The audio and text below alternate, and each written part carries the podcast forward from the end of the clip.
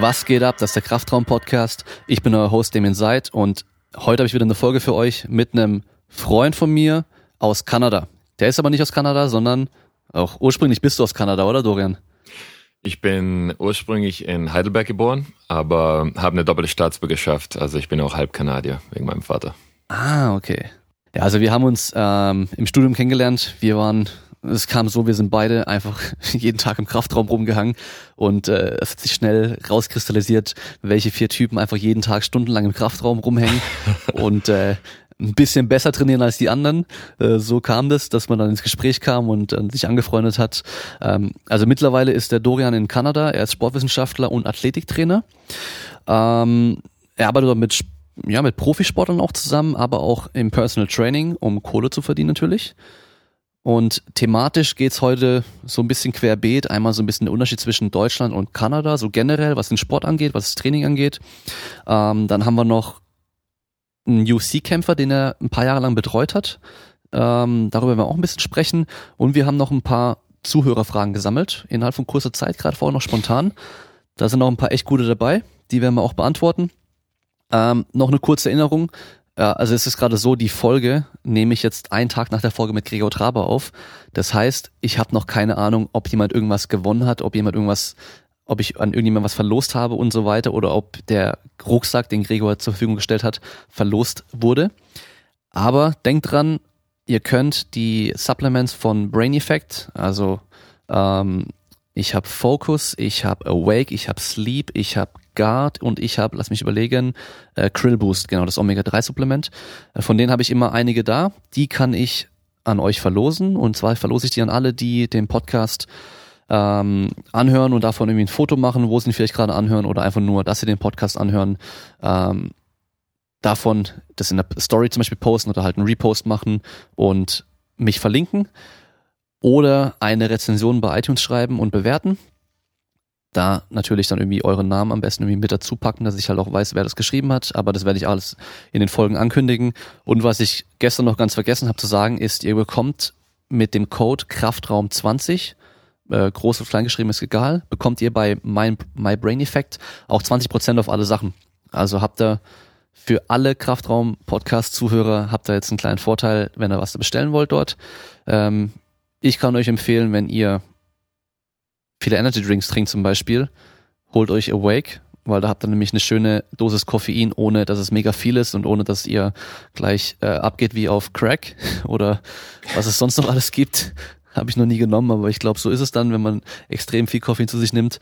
Ähm, Sleep finde ich ziemlich geil, hilft einfach beim Einschlafen und äh, ich habe beim Dorian vor dem Podcast, vor der Aufnahme schon äh, jetzt fast zwei Stunden, glaube ich, äh, gesprochen. Äh, Schlaf ist unglaublich wichtig und es hilft beim Einschlafen. Es ist ein Milligramm Melatonin drin.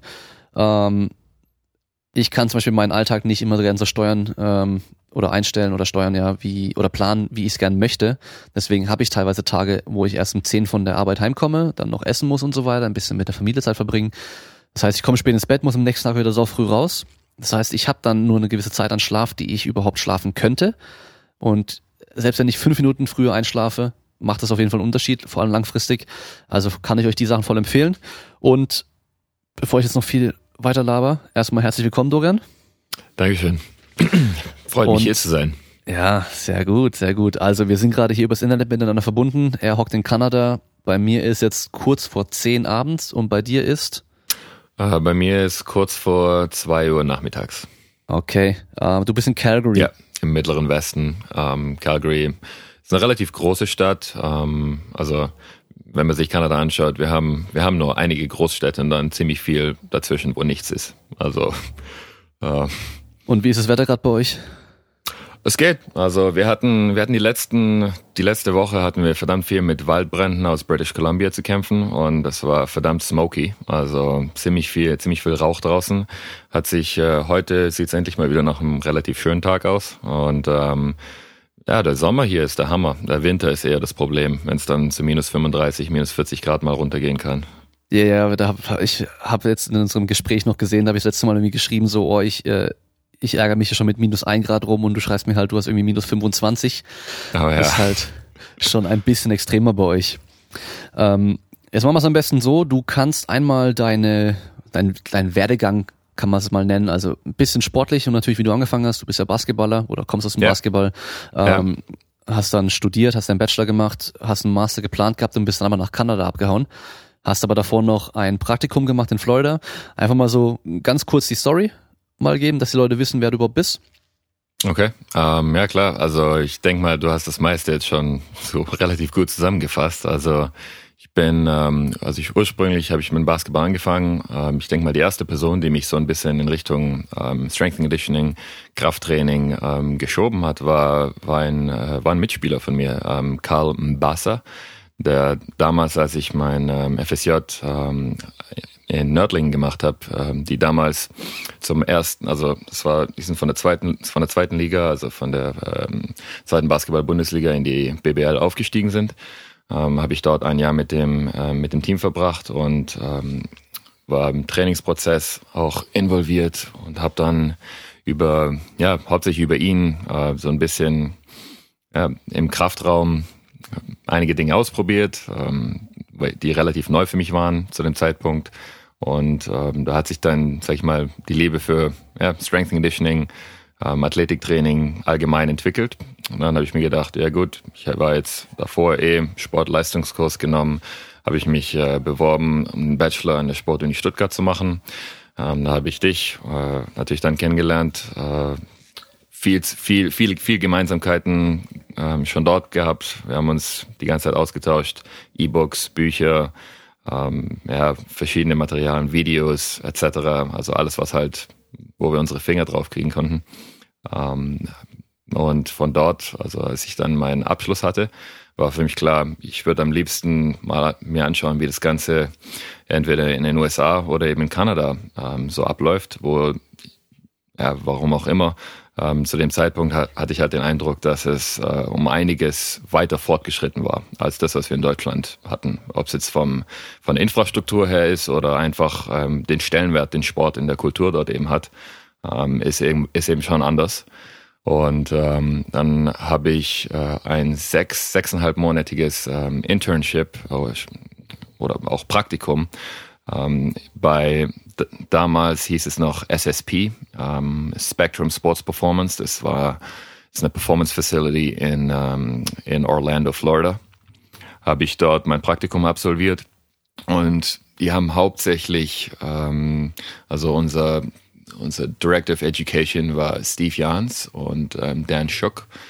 Die, äh, also Steve war über zwei, zwei Jahre ähm, bei Head of Education bei damals noch Athletes Performance und was heute eben Exos heißt. Ähm, und er hat dann hauptsächlich uns die, die also die Methoden nebenbei gebracht, ähm, sind wir durch dieses ganze, ähm, also durch, durch das ganze System praktisch durchgelaufen und dann war es auch noch ein bisschen, ähm, also Gray Cook war noch dabei und all, verschiedene Philosophien, sage ich mal, ähm, die halt damals mehr oder weniger populär waren, also FMS, dieses ganze Zeug halt.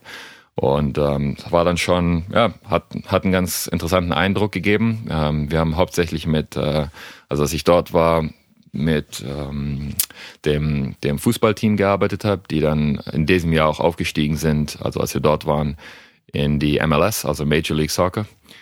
Ähm, ansonsten, was waren sonst noch für Athleten? Also Wakeboarding, ähm, ist auch relativ groß in Florida. Also wir hatten einige Wassersportler auch dabei. Und ähm, ja, sonst ziemlich viel Mixed, also Collegiate, ähm, NCAA, ob es jetzt Fußball, Lacrosse, Football natürlich, Basketball, also die ganzen klassischen Sportarten, die wir dann auch, sage ich mal, fürs Athletiktraining mit, mit, mit drin hatten. Also war, war ein sehr interessanter Einblick. Und für mich war eigentlich klar, nachdem ich, nachdem ich mich ähm, ja, in diesem Bereich verfestigt habe oder ich will jetzt nicht sagen verfestigt, aber es hat mir halt verdammt viel Spaß gemacht, ähm, wollte ich natürlich irgendwie beruflich in der Zukunft was damit zu tun haben, habe mich dann direkt nach, nach die, nachdem ich die Bachelorarbeit, ähm, nachdem ich die Bachelorarbeit in der Tasche hatte, bin ich weiter, äh, also habe ich mich halt umgeschaut und in Kanada ist dann, ähm, ja, ist eine Stelle offen geworden ähm, in der Athlete Factory, habe dann über drei Skype-Interviews irgendwann also erstmal mit der, mit, der ersten Person und dann auch mit den, also mit, mit, mit, drei, mit drei Coaches vor Ort eine Unterhaltung gehabt und irgendwann hieß es dann, okay, ich habe den Job in der Tasche, bin ich rübergeflogen und äh, seitdem bin ich jetzt ja, über viereinhalb, fast fünf Jahre in Kanada und arbeite ja, mit den verschiedensten Athleten, also wirklich von Youth Development, also die können, die können neun, zehn Jahre alt sein, bis zu olympischen und professionellen Athleten in den verschiedensten Sportarten. Das äh, Internship, was du in den USA gemacht hast, da muss man, glaube ich, schon einen Unterschied machen zu dem Praktikum, was man in Deutschland macht, auch äh, Pflichtpraktikum in der Uni. Weil du hast mir damals ja. erzählt, dass ihr da auch sozusagen Pflichtstudium äh, oder also so Pflichtseminare gehabt habt, wo dann die Leute vor Ort euch dann Sachen beigebracht haben und ihr halt Sachen lesen musstet und so weiter. Ich glaube, wöchentlich sogar kann das sein. Oh ja, also eine typische Woche sah eigentlich so aus, dass wir äh, mindestens 35 Stunden Shadowing hatten. Also die Coaches, die dort halt fest angestellt war. Ähm, also Shadowing ist, sag ich mal, eine ganz, ganz gängige Praxis, ähm, wo man eben wie eigentlich die Fliege, die Fliege auf der Wand sitzt ähm, und halt ja den Coachen beim, also den Coaches beim Arbeiten zuschaut und dann am Ende ja, Fragen vielleicht hat, äh, ein bisschen über bestimmte Fälle redet, Diskussionen führt etc. Und für uns war es dann halt auch so, ich war nicht der einzige Praktikant, also die bringen normalerweise eine Welle von, also bei uns waren es jetzt sechs, es waren sechs Praktikanten, einige von den verschiedensten Teilen der USA und mich eben, ähm, die, die dann, die dann im Praktikum waren und ähm, dann haben wir zusammen, sage ich mal, täglich ähm, Education Sessions gehabt, also wo es um Fortbildung ging, ob es jetzt ja, in der Theorie war, in der Praxis war, wo wir, wo wir uns gegenseitig dann durch verschiedene Drills oder ähm, Übungen eben gecoacht haben und so dann ähm, langsam, also was heißt ich, dann hieß es nach einem Monat oder so, durften wir halt Warm-ups mit, ähm, mit, mit verschiedenen Athleten durchführen oder Cooldowns und dann irgendwann ein bisschen mehr. Und irgendwann war es dann halt äh, so weit, dass wir eine komplette, ähm, ja, eine komplette Trainingsstunde übernehmen konnten ähm, mit, äh, mit äh, ja, also jüngeren Athleten, dann irgendwann halt auch mit den Pros. Also es war ziemlich praxisbezogen. Wir durften, ähm, also es war jetzt nicht nur, ähm, oh, ich muss die, ich muss die, die Bank abwischen und ähm, gucken, dass das Gym sauber aussieht. Ähm, also wir, wir durften, also wir wurden wirklich im Coaching-Prozess mit involviert, was, ganz, was, was auch richtig gut war. Ich weiß jetzt nicht, ob das die Praxis ist mit allen Programmen, aber in dem, wo ich eben drin war, ähm, also hat mir richtig gut gefallen. Ist eigentlich auch ein äh, Top-System, sag ich mal, wenn die ähm, diese Facilities oder diese Einrichtungen sich die Praktikanten holen und sozusagen ausbilden oder weiterbilden, insofern, dass sie dann später direkt bei denen theoretisch arbeiten könnten. Auf jeden Fall. Und das haben sie ja auch gleich gesagt von Anfang an. Also für, sage ich mal, Leute, die sich, die sich ganz geschickt anstellen, die sie, die engagiert sind, ähm, das sind dann natürlich später potenzielle Kandidaten für einen Job. Ja, war dann die sechs Monate auch so eine Pflichtdauer oder haben Sie auch gesagt, die machen, es geht auch weniger?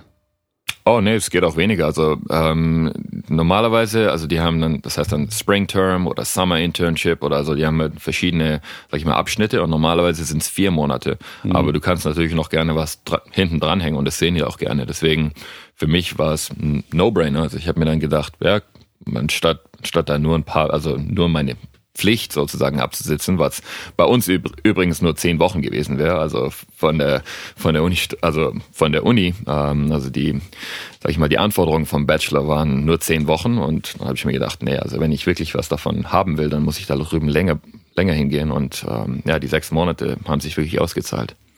Ja, macht auch Sinn. Also ich war auch ein halbes Jahr von Anfang an direkt schon geplant gehabt und nee, warte mal, ich hatte drei Monate, aber es war dann ziemlich klar, dass ich gleich auf ein halbes Jahr verlängere. Und ich war aber insgesamt ein ganzes Jahr dort, weil ich dann als wissenschaftlicher Mitarbeiter weitergemacht habe. Ähm, ja. Und man braucht ja auch die Zeit, bis man da mal überhaupt reinkommt und ähm, alles verstanden hat. Ähm, vor allem, wenn man halt wirklich auch unterstützen soll und mitarbeiten soll. Da kann man ja nicht innerhalb von zwei Wochen direkt alle Aufgaben übernehmen und äh, dann die Praktikanten einfach blind da oder einfach frei da machen lassen. Was aber natürlich halt teilweise auch gemacht hat, wenn ich so ein bisschen überlege, was mir andere erzählt haben, die ihr Praktikum irgendwo gemacht haben, hier bei uns in Deutschland die waren teilweise halt eben Putze und äh, Kaffeebringer und nicht viel mehr, was natürlich immer voll schade ist. Aber dein FSJ hast du dann im Endeffekt bei einem Sportverein damals gemacht? Ja, genau. Ist natürlich auch eine geile Sache. Da habe ich bisher auch noch nie wirklich dran gedacht, dass man eigentlich so schon da irgendwie Erfahrung und Fuß fassen kann. Ja, klar. Also das hat, das hat sich für mich natürlich auch richtig aus, ausgezahlt ähm, in den verschiedensten Bereichen. Ich war dann auch Ähm, also was Coaching angeht, bin ich auch dankbar dafür. Da habe ich, ähm, das war damals noch nicht Strength and Conditioning, aber ich habe einfach als Basketball, als Jugendtrainer mit zwei Teams noch gearbeitet ähm, über, über, über eine komplette Saison. Ähm, habe dort dann natürlich im Büro auch ein bisschen ausgeholfen, das, also administrative, einfach wie das aussieht in einem professionellen ähm, Verein, ähm, beziehungsweise in dem Fall war es eine Aktiengesellschaft und der Verein war dann ähm, an der Seite, äh, aber also ich habe verdammt viel gelernt ähm, über die Zeit, die mir dann auch später, also war später dann teilweise auch einige Dinge wirklich nützlich. Ja, also Geheimtipp für alle, die jetzt noch ähm, Abi gerade vor sich haben oder vor sich hinter sich haben. Mittlerweile wir sind ja schon nach den Sommerferien jetzt in den Sommerferien ja. äh, noch ein FSJ brauchen oder noch keins haben, eins machen möchten. Das ist auf jeden Fall eine gute Idee, wenn man eh in den Bereich gehen möchte. Ähm, und es ist auch immer eine gute Sache, wenn man dann mal merkt, ist es überhaupt das, was ich machen will? Und bei dir, das Praktikum oder das FSJ und das Praktikum war ja scheinbar dann so, dass du gesagt hast, du willst auf jeden Fall im Sport bleiben, im Profisport auch bleiben. Hast du überhaupt in Deutschland eine Option gesehen? Ähm, das ist eine gute Frage. Ich habe ich hab mich ein bisschen umgeschaut. Ähm, klar, ich habe Google benutzt, äh, mal bei verschiedenen Vereinen angefragt etc. Aber es war jetzt nicht viel. Also es gab zwei, es gab zwei Firmen, ähm, die so ein bisschen was Richtung Athletiktraining angeboten haben. Ähm, aber es war wirklich noch in den Anfängen. Ich denke mal, über die letzten fünf, sechs Jahre hat sich da bestimmt, oder ich denke mal, da hat sich einiges getan, ähm, was jetzt äh, ja verschiedene verschiedene Trainingsprogramme äh, oder Philosophien, also mit diesem ganzen Boom vom Functional Training, der halt rübergekommen ist. Und ähm, ja, ich, ich weiß jetzt nicht, wie es im Moment aussieht, aber ich habe einfach äh, damals eben geschaut, okay, was gibt's jetzt? Was kann ich, was kann ich mir jetzt an Land ziehen? Ich will jetzt nicht noch drei, vier Jahre warten, bevor ich damit wirklich anfange. Und dann waren die Möglichkeiten in Nordamerika einfach ja um einiges besser. Also auch was jetzt Bezahlung angeht. Ja. Mhm, klar. Ja, Deutschland ist halt immer so ein Problem irgendwie, dass es oftmals dann eben Vereine sind ähm, oder hauptsächlich Vereine sind. Äh, ohne Connections geht meistens nichts. Also oftmals ist dann der Athletiktrainer halt irgendwie bekannter von dem Trainer oder Co-Trainer. Das läuft dann gar nicht so darüber, hey, ähm, wir suchen jemanden, der richtig gut ist, sondern ja, ich kenne da jemand und das sind meistens auch nur 50 Prozent Stellen das heißt, viele Athletiktrainer, die arbeiten dann noch 50 Prozent irgendwie in der Uni oder machen irgendwas anderes, ähm, sind aber dann vom Aufwand her meistens dann doch 100 Prozent Stellen. Das muss man alles mal so ein bisschen mitbedenken. Also ist auf jeden Fall ein Problem in Deutschland, würde ich sagen, dass man da im Athletikbereich noch keine richtigen Stellen wirklich haben. Und wenn man da nicht selber was macht und selber was an Land zieht oder was aufbaut, eine eigene Firma zum Beispiel oder irgendwie ein Angebot, gibt es da nicht so viele Möglichkeiten leider bisher. Ähm, Vielleicht ändert sich das noch in den nächsten Jahren. Also der Stellenwert des Athletiktrainers, der ist auf jeden Fall äh, am Steigen. Aber wie in den USA zum Beispiel, ich, ich gehe mal davon aus, in Kanada ist ähnlich wie in den USA auch, oder? Also können wir alles als Nordamerika zusammenfassen. Ich denke, es gibt trotzdem noch einen kleinen Unterschied. Also USA ist auf jeden Fall das am, ja, wie soll ich sagen, am weitesten verbreiteste. Aber ähm, es ist, ich denke mal, vom Stellenwert in den USA sogar noch ein bisschen weiter oben ähm, was die Stellen angeht. Die Sache ist die, wir haben jetzt in bestimmten ähm, Programmen, also wenn du jetzt nach NCAA, ähm, ob du jetzt Football, Basketball etc. schaust, ähm, da ist halt, sag ich mal, die Competition verdammt groß. Also es gibt's jetzt, es gibt nur eine bestimmte Anzahl von Stellen, die du jetzt im College als Strength and Conditioning Coach arbeiten kannst. Und da brauchst du dann eigentlich auch schon ein bisschen Vitamin B. Also du musst bestimmte Leute kennen. Ähm, vielleicht hast du früher dort ein Internship gemacht oder ähm, hast trotzdem irgendwie eine Connection und dann kommst du halt irgendwann ähm, vielleicht erstmal als Assistant rein und dann irgendwann bist du Head of Strength and Conditioning. Also da jetzt trotzdem noch, da musst du irgendwie die, die Leiter erstmal hochklettern um so eine Position zu, zu bekommen. Aber es gibt mittlerweile ähm, ich denke mal auch in Kanada jetzt mehr und mehr, ähm, ob es jetzt am College ist oder vor allem auch privat, äh, einfach Leute, die danach schauen, hey, können wir was machen, äh, ob es jetzt die Eltern sind oder manchmal die Kids wirklich selbst. Äh, ich würde, also wer will nicht gerne schneller rennen, stärker ähm, etc. sein. Ähm, deswegen diese, dieser Trend, der ist auf jeden Fall da. Ja, das habe ich jetzt in Deutschland beobachtet. Dieses Personal Training für diese für die breite Masse ist es schon normaler als früher. Also früher war ja Personal Training nur was für die Reichen ähm, und jetzt ist mhm. ja nicht mehr so unnormal, dass man sagt, ja, ich habe einen Personal Trainer, den sehe ich zweimal die Woche zum Beispiel oder ich gehe einmal die Woche zu dem und trainiere zweimal noch alleine. Ähm, ja. Im Athletikbereich ist es noch nicht ganz so weit. Aber in den USA zum Beispiel ist es halt überhaupt nicht unnormal, dass die Eltern ihr, ihr Kind außerhalb von der Highschool zum Beispiel oder von Middle Schools äh, sogar schon noch extra zu einem Athletiktrainer schicken. Zwei, dreimal die Woche teilweise sogar und da oh, ja. gut Geld hinlegen, dass der in einer bestimmten Gruppe mittrainiert, aber die, ähm, ja, das Ziel ist natürlich dann, dass der vielleicht äh, ein Stipendium bekommt fürs College später. Ähm, da spart er sich halt einen Haufen Kohle dann und ähm, wenn er halt in der Highschool auch ein guter Athlet ist, dann kommt auch nochmal viel eher in ein Top-College rein. Das ist halt bei uns nicht der Fall. Wir, das geht alles über Vereine, da kann sich jeder theoretisch anmelden und wenn du halt gut bist, dann wirst du halt vielleicht ein bisschen mehr gefördert oder kannst ein bisschen mehr machen, aber ja, deswegen außerhalb vom Verein wird da wenig getan, leider. Das stimmt. Also wir haben selbst jetzt selbst jetzt in äh, in Calgary ähm, also einige Schulen, die haben dann auch schon selbst Athletiktrainer. Also wenn du jetzt an die an die Top-Schulen schaust mit den besten Football-Programmen zum Beispiel, die haben dann meistens schon integriert mit dem Programm. Also ein Athletiktrainer, der dann in der Schule mit einigen Teams halt schon arbeitet. Und dann gibt's, ähm, aber wie du schon gesagt hast, ähm, immer mehr, sage ich mal, einzelne Athleten, die dann ja, mit Sportarten, wo du vielleicht jetzt nicht direkt an der Schule einen Athletiktrainer zur Verfügung hast, die dann halt nach ja, privaten Firmen schauen, die, die eben solche Services anbieten.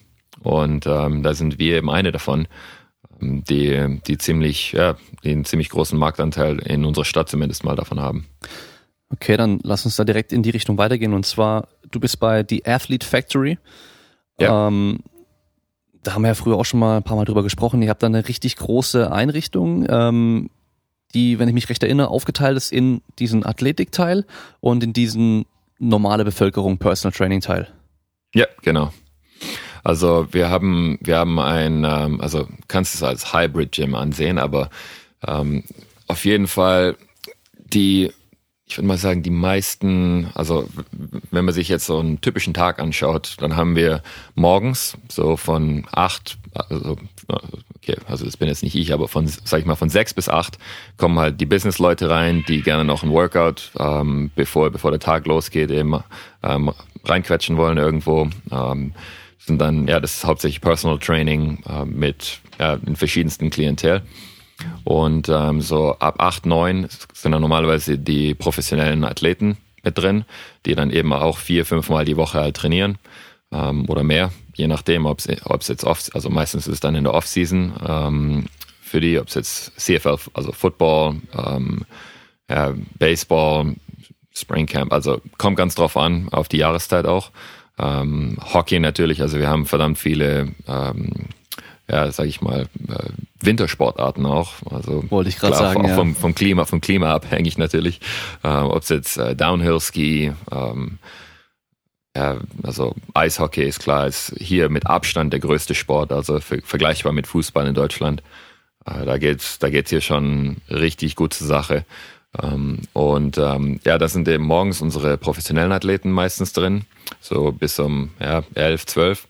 Dann gibt's so ein bisschen meistens eine Pause, also je nachdem, welcher Coach halt welche Klienten hat. Ich habe dann auch ab und zu ein paar Leute, die jetzt äh, vielleicht nicht unbedingt arbeiten, retired sind oder so, die dann um die Uhrzeit eben reinkommen können. Das ist nochmal ein bisschen Personal Training und dann so gegen halb drei, also zwischen halb drei nachmittags bis um ja, neun Uhr abends, ist dann so die, die, die große Anlaufzeit für ähm, ja, jüngere Athleten, ob sie jetzt im Highschool oder vielleicht schon erstes, zweites Jahr College sind ähm, aber noch auch in der Stadt wohnen, ähm, die dann halt zu der Uhrzeit ähm, reinkommen und, äh, und trainieren. Okay, und dein Klientel, kannst du grob sagen, wie das aufgeteilt ist, wie viel du normale Masse hast und wie viel du Athleten mhm. hast? Also es kommt, kommt ganz auf die Jahreszeit drauf an bei mir. Ähm, es kann, also ich würde mal sagen, in der Regel 50-50. Mhm. Ähm, wobei was Aufwand angeht, auf jeden Fall die Athleten wahrscheinlich so 80-20 sind. Ähm, wenn man sich jetzt anschaut, wie viel Zeit eben jetzt mal nicht vom, vom Coaching auf, also vom, vom Coaching selbst mit reingeht, aber allein schon von der, ja, von der, von der ganzen, von der ganzen Vorbereitung, ähm, die Programme schreiben, die Periodisierung, eben gucken nach Competition Schedules und dieses ganze Zeug.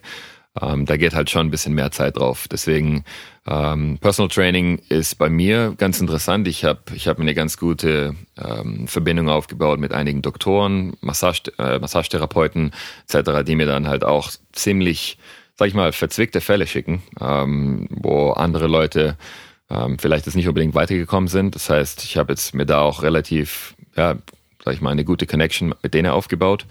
Ähm, Kriege ich relativ viel, was Rehab angeht, mit rein.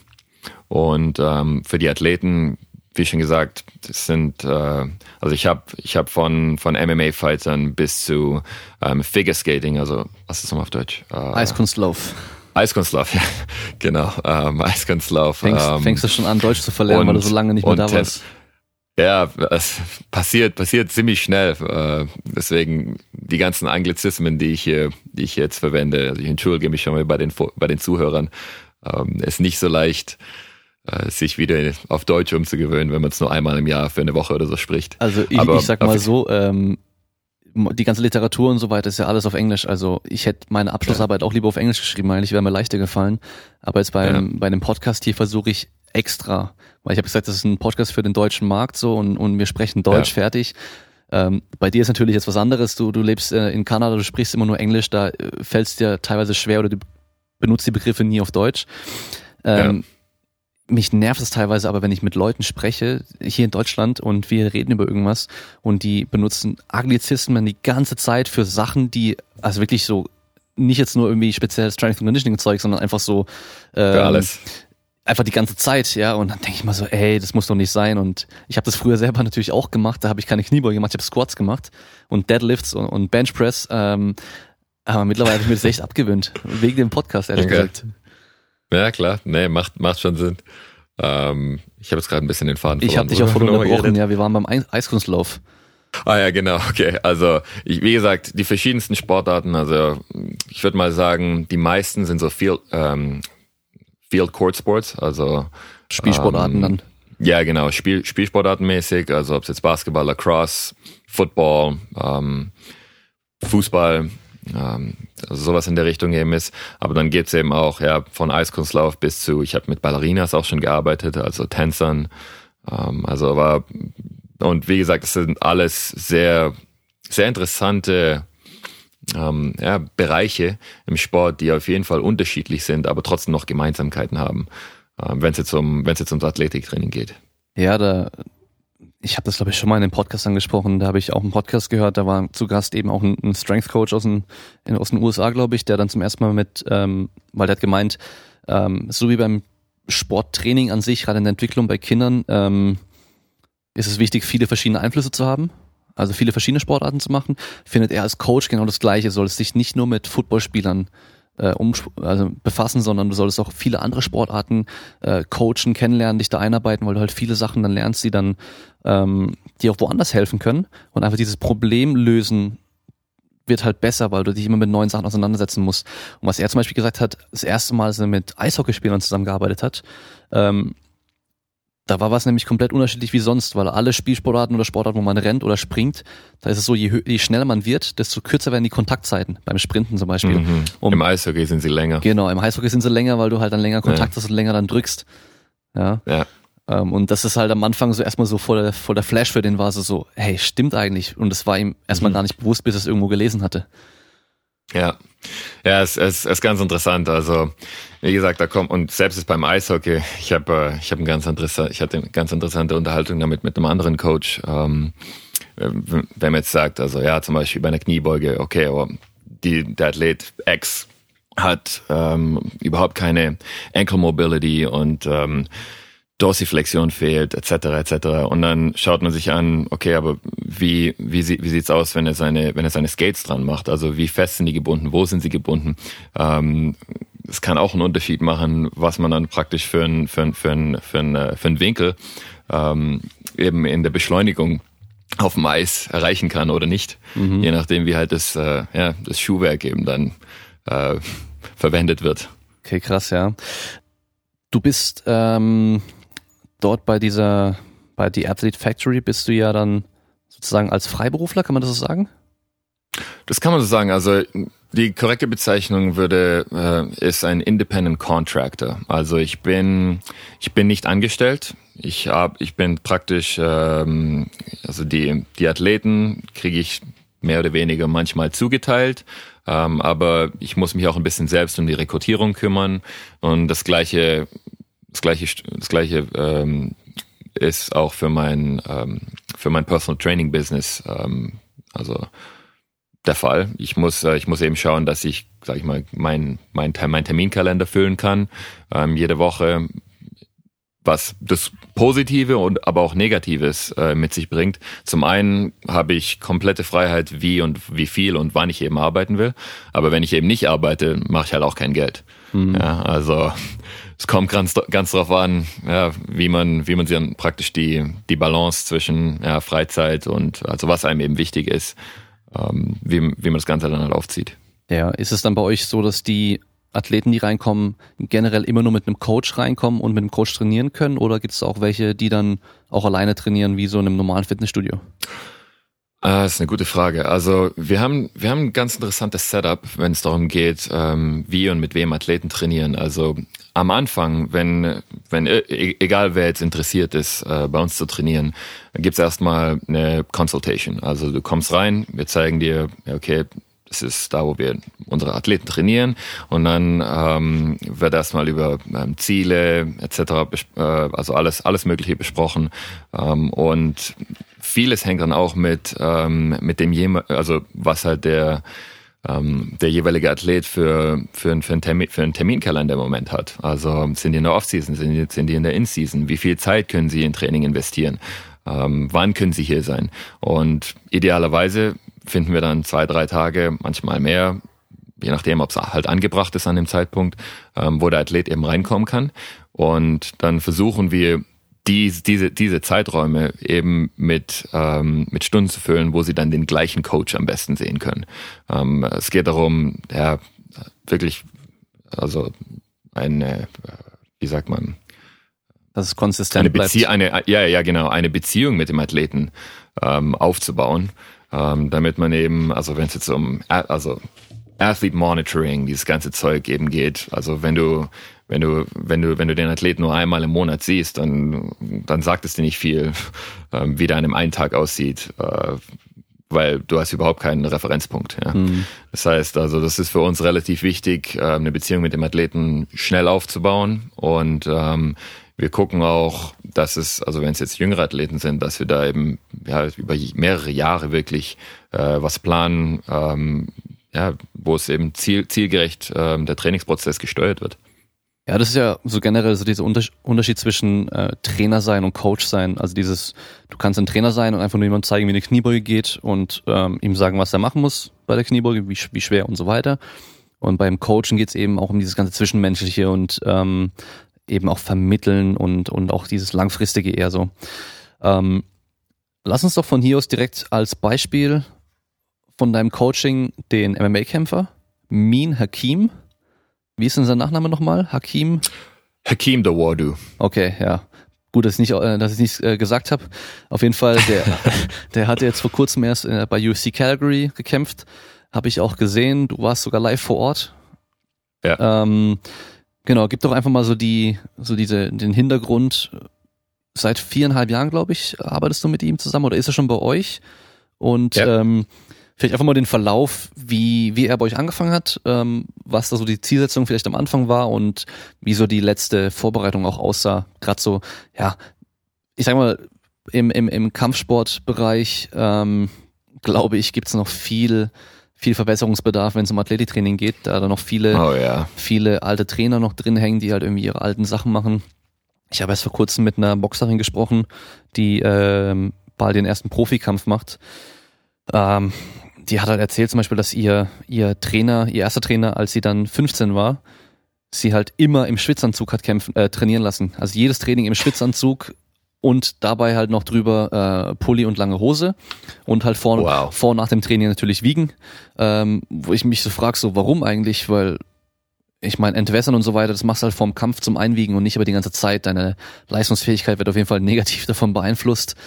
Und ähm, auch so, was bei ihr so Athletiktraining mäßig gemacht wird, äh, puh, da ist nicht viel am Laufen so. Und ich habe ihr halt auch gesagt, hey, ähm, meine Karte hast du, meld dich, wenn du einen Athletiktrainer brauchst, wenn es dann richtig losgeht mit der Profikarriere, dann ja. hast du jemanden an der Hand, der dich da, äh, ja, der dir ein bisschen sagen kann, was und wie, dass du da halt auch ein bisschen mehr Erfolg hast in der Richtung.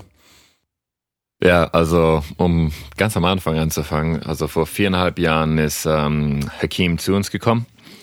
Ähm, er hatte zu dem Zeitpunkt, also war schon Intercontinental Muay Thai Champion, also hat schon, weil war jetzt nicht äh, irgendein Fighter, der jetzt gerade angefangen hat, also hat schon viele professionelle Kämpfe, Kämpfe hinter sich gehabt und ähm, war auch schon in seinem, ich glaube, an dem Zeitpunkt war es schon sein zweiter Kampf in der WSOF, also World Series of Fighting. Und ähm, ja, er ist zu uns angekommen. Wir haben also ganz normal ein Einführungsgespräch gehabt mit ihm, haben uns hingehockt, hey, was ist der, was ist der Ziel, äh, was, was das Ziel im Moment? Und zu dem Zeitpunkt war es eben, ja, sich erstmal einen Namen zu machen in der, in der MMA-Welt. Ähm, hat dann auch äh, das war jetzt erst, wo er, sag ich mal, vor anderthalb Jahren davor angefangen hat, ähm, sich ein bisschen mehr mit Grappling, ähm, Jiu-Jitsu etc., also mit diesen ganzen anderen Kampfsportarten auseinanderzusetzen und äh, dann über Brian Bird eben seinen MMA-Coach gefunden hat. Und wir sind dann, ja, über die ersten, ja, am Anfang war es für mich richtig krass zu sehen, wie ich will mal, ich will mal sagen, wie schlecht, also er ist, er ist ein guter Athlet, aber wie schlecht er sich teilweise dann echt noch bewegt hat. Ob es jetzt in einem, keine Ahnung, also wir, wir, haben, wir haben eine Batterie von verschiedenen Tests, die wir durchführen, also ob es jetzt ähm, 10, 30 Meter ähm, Sprints, die elektronisch getimed sind, ähm, ein bisschen ein Change of Direction Test, also es ist eine modifizierte Art von einem T von einem T-Test, die wir durchführen, wo wir gucken, wo wir eben gucken, wie schnell jemand ähm, ja, Richtungswechsel äh, durchführen kann äh, mit einer Beschleunigung. Ähm, und dann, ja, also Triple Broad Jump, ähm, also dreimal praktisch Weitsprung gemacht und äh, am Ende noch ein bisschen, also geguckt nach PC Energy System. Ähm, und äh, es war, ja, es war krass, wie, wie schlecht er sich teilweise ja, noch bewegt hat. Also hatte Kraft, aber hatte überhaupt keine Kontrolle darüber. Und äh, ich muss jetzt vorsichtig sein, wenn ich sage, also er hatte Kraft, was, ähm, was in, was du schon vorhin angesprochen hast, äh, besonders in Mixed Martial Arts oder ähm, Kampftraining, ähm, ist noch ziemlich viel Oldschool-Mentalität, äh, was den Trainingsprozess angeht. Also die äh, teilweise äh, ja sehr leichtes Gewicht, verdammt viele Wiederholungen, ähm, so ähnlich wie, ja, ob es jetzt auf einem Heavy Bag ist oder sowas für, keine Ahnung, 30 Wiederholungen irgendwie ähm, ja, bis zur bis zur vollen Erschöpfung gehen und dann ähm, 10 Sekunden Pause und das Ganze versuchen noch, also was Trainings, was Trainingsprinzipien angeht, also und, ziemlich rückständig. Und dann noch ja. endlose Liegestütze am besten mit kleinem Bewegungsradius. Oh, ja. Da, ja, genau. da habe ich teilweise das Gefühl, die haben sich einfach äh, Rocky 1 bis 4 angeschaut und machen das, was der da gemacht hat. ja, ja, ähm, so kann man es auch sehen. Aber ja, wie gesagt, das war, das war am Anfang ähm, sehr interessant. Also wir mussten eben die meisten Bewegungen, ob es eine Kniebeuge, Kreuzheben, Bankdrücken etc. ist, also erstmal alles von ja von von null auf, also von null von null auf ähm, beibringen. Ähm, und ja, am Anfang, also über die ersten, ich denke mal über das erste Jahr sogar, ging es erstmal darum, ganz ganz basic, also Kraftqualitäten aufzubauen. Ähm, er hatte, ja, seine Kniebeuge war, war glaube ich nicht mal nicht mal Körpergewicht, ähm, was er was er zu dem Zeit, Zeitpunkt beugen konnte und ähm, Deswegen war es das meiste wirklich linear aufgebaut, erstmal ähm, ja, eine Basis schaffen für, für, für einen Athleten wie ihn. Ähm, auch in, auch in, im Hinblick auf, äh, ja, sag, sag ich mal, Verletzungsprophylaxe. Also die meisten Kämpfer und vor allem ein Striker wie ihm, was du normalerweise siehst, ist ja, ob es jetzt Schulterprobleme, ob es jetzt die ganze Zeit vom Abschirmen kommt, wo man die Schulter eben nach vorne schiebt oder ähm, von den ganzen, ja, von dem ganzen Striking, ähm, ja, eben gucken, dass die Schulter auch, äh, sag ich mal, ähm, bisschen gekräftigt wird, der Rücken, also besonders ähm, obere, untere Rücken, obere, untere Rückenmuskulatur, sag ich mal, die Gegenspieler zu den, zu den Bewegungen, die sie da und ausführen. Ja, also ich glaube, viele Leute überschätzen einfach, wie ähm, wie krass so Top-Athleten in verschiedenen Bereichen eigentlich sind. Und äh, die denken halt, ja, die können irgendwie alles gut, aber meistens können sie eben halt nur eine Sache so richtig, richtig gut und sind noch extrem einseitig. Und ähm, ja, da gibt's dann Leute, die können halt bei dem FMS Screening zum Beispiel voll gut abschneiden, sind aber an sich schlechte Athleten. Und dann hast du aber Top-Athleten, die halt keinen einzigen Tester schaffen, aber auf dem Spielfeld oder im Ring halt trotzdem alle abziehen, weil sie halt einfach speziell in dem Sport dann total die krassen Athleten sind. Ja, also ich denke mal, was du gerade ansprichst, ist auch ganz interessant. Also ich, ich persönlich finde, man sollte irgendeine Art von Screening haben. Muss jetzt nicht der FMS sein, ja, aber man sollte irgendwas haben, wo man eben sich, sag ich mal, Baseline, ob es jetzt von der Bewegungsqualität von einem Athleten her an, ähm, ähm, angeht oder auch, also selbst jetzt ein FMS, ähm, das sagt, sagt jetzt zum Beispiel nichts darüber aus, wie der Athlet unter Belastung aussieht. Ja, es ist einfach nur, ist einfach nur ein Screen, ähm, was du jetzt eben benutzt. Ich denke mal, was viele Leute vielleicht ja, unterschätzen. Für mich ich gucke halt jedes, also je, jede Trainingseinheit schaust du deinen Athleten an. Wie bewegt er sich? Wie sieht er aus? Also, ja, und dann irgendwann siehst du halt Pattern beziehungsweise Unterschiede. Okay, was ist heute los? Und dann hast du ein Gespräch mit dem Athleten und dann kommt raus, okay, ähm, ich hatte, ich hatte jetzt äh, zwei Stunden, zwei Stunden Striking, dann sind wir noch ähm, anderthalb Stunden Grappling gewesen. Also, der war total total wasted. Also hat überhaupt nichts mehr, ähm, also da hat er überhaupt nichts mehr im, im, im Tank übrig. Und dann so, ah, okay, deswegen siehst du so aus. Ja, klar. Ja. Also da ist oftmals dieses subjektive Empfinden äh, eigentlich auch gut genug, so wie fühlst du dich, wie geht's dir? Ähm, zu diesen Screenings oder Screens, ich selber habe auch ein paar Sachen, die ich ähm, teilweise benutze, einfach nur um gezielt was nachzuschauen. Gerade dann eher, wenn es um Beweglichkeit geht. Ähm, zum Beispiel beim FMS muss man zum Beispiel aufpassen. Man kann den natürlich nutzen, man muss aber überlegen, was teste ich damit, ja. Man kann sich da diese verschiedenen Bewegungen anschauen. Was aber zum Beispiel von, vom FMS propagiert wird, ist, dass man die Verletzungsanfälligkeit damit untersuchen kann. Und da wissen wir halt einfach ganz klar aus den Studien, dass es halt überhaupt nichts damit zu tun hat. Ja, gar nichts. Ja. Und äh, wie du gesagt hast, so eine Belastung sieht immer noch mal ganz anders aus. Ja, wenn jetzt jemand einen Plank äh, Unterarmstütz irgendwie toll halten kann, äh, ausgeruht, ja super toll, aber jetzt lass den mal irgendwie eine halbe Stunde lang Basketball zocken und lass den dann mal einen Plank machen und schauen, ob er dann überhaupt noch Spannung halten kann oder nicht, wenn er noch schwer atmet. Das ist auch so ein Punkt, den man ja. mit beachten muss. Ähm, genauso zum Beispiel dann auch Kraftwerte. Die, wenn der, wenn der Hakim zum Beispiel nicht mal Körpergewicht Kniebeugen konnte, hat es trotzdem nicht zu heißen, dass er dann beim, beim Grappling irgendwie ultra schwach wäre und einen anderen Typen nicht hochheben kann. Das ist halt wieder ja. eine spezielle Sache. Was es aber trotzdem heißt, ist, wenn wir den jetzt in der Kniebeuge stärker machen, dann wird er wahrscheinlich einen guten Übertrag haben auf sein, auf sein Wrestling, sein, sein Double Leg Takedown und äh, wenn er jemand hochheben muss und so weiter. Ähm, genau. Das darf man auch nicht unterschätzen, ja.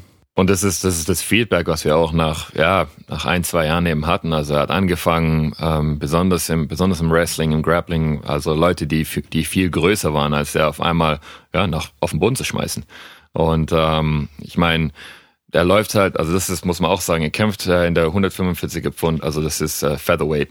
Ähm, kämpft er im Moment, was, ich weiß gar nicht, wie viel ist es in Kilo, Kilo 60 Kilo? Ähm, ähm, lass mich überlegen, ich glaube 62. Weniger. 62 Kilo.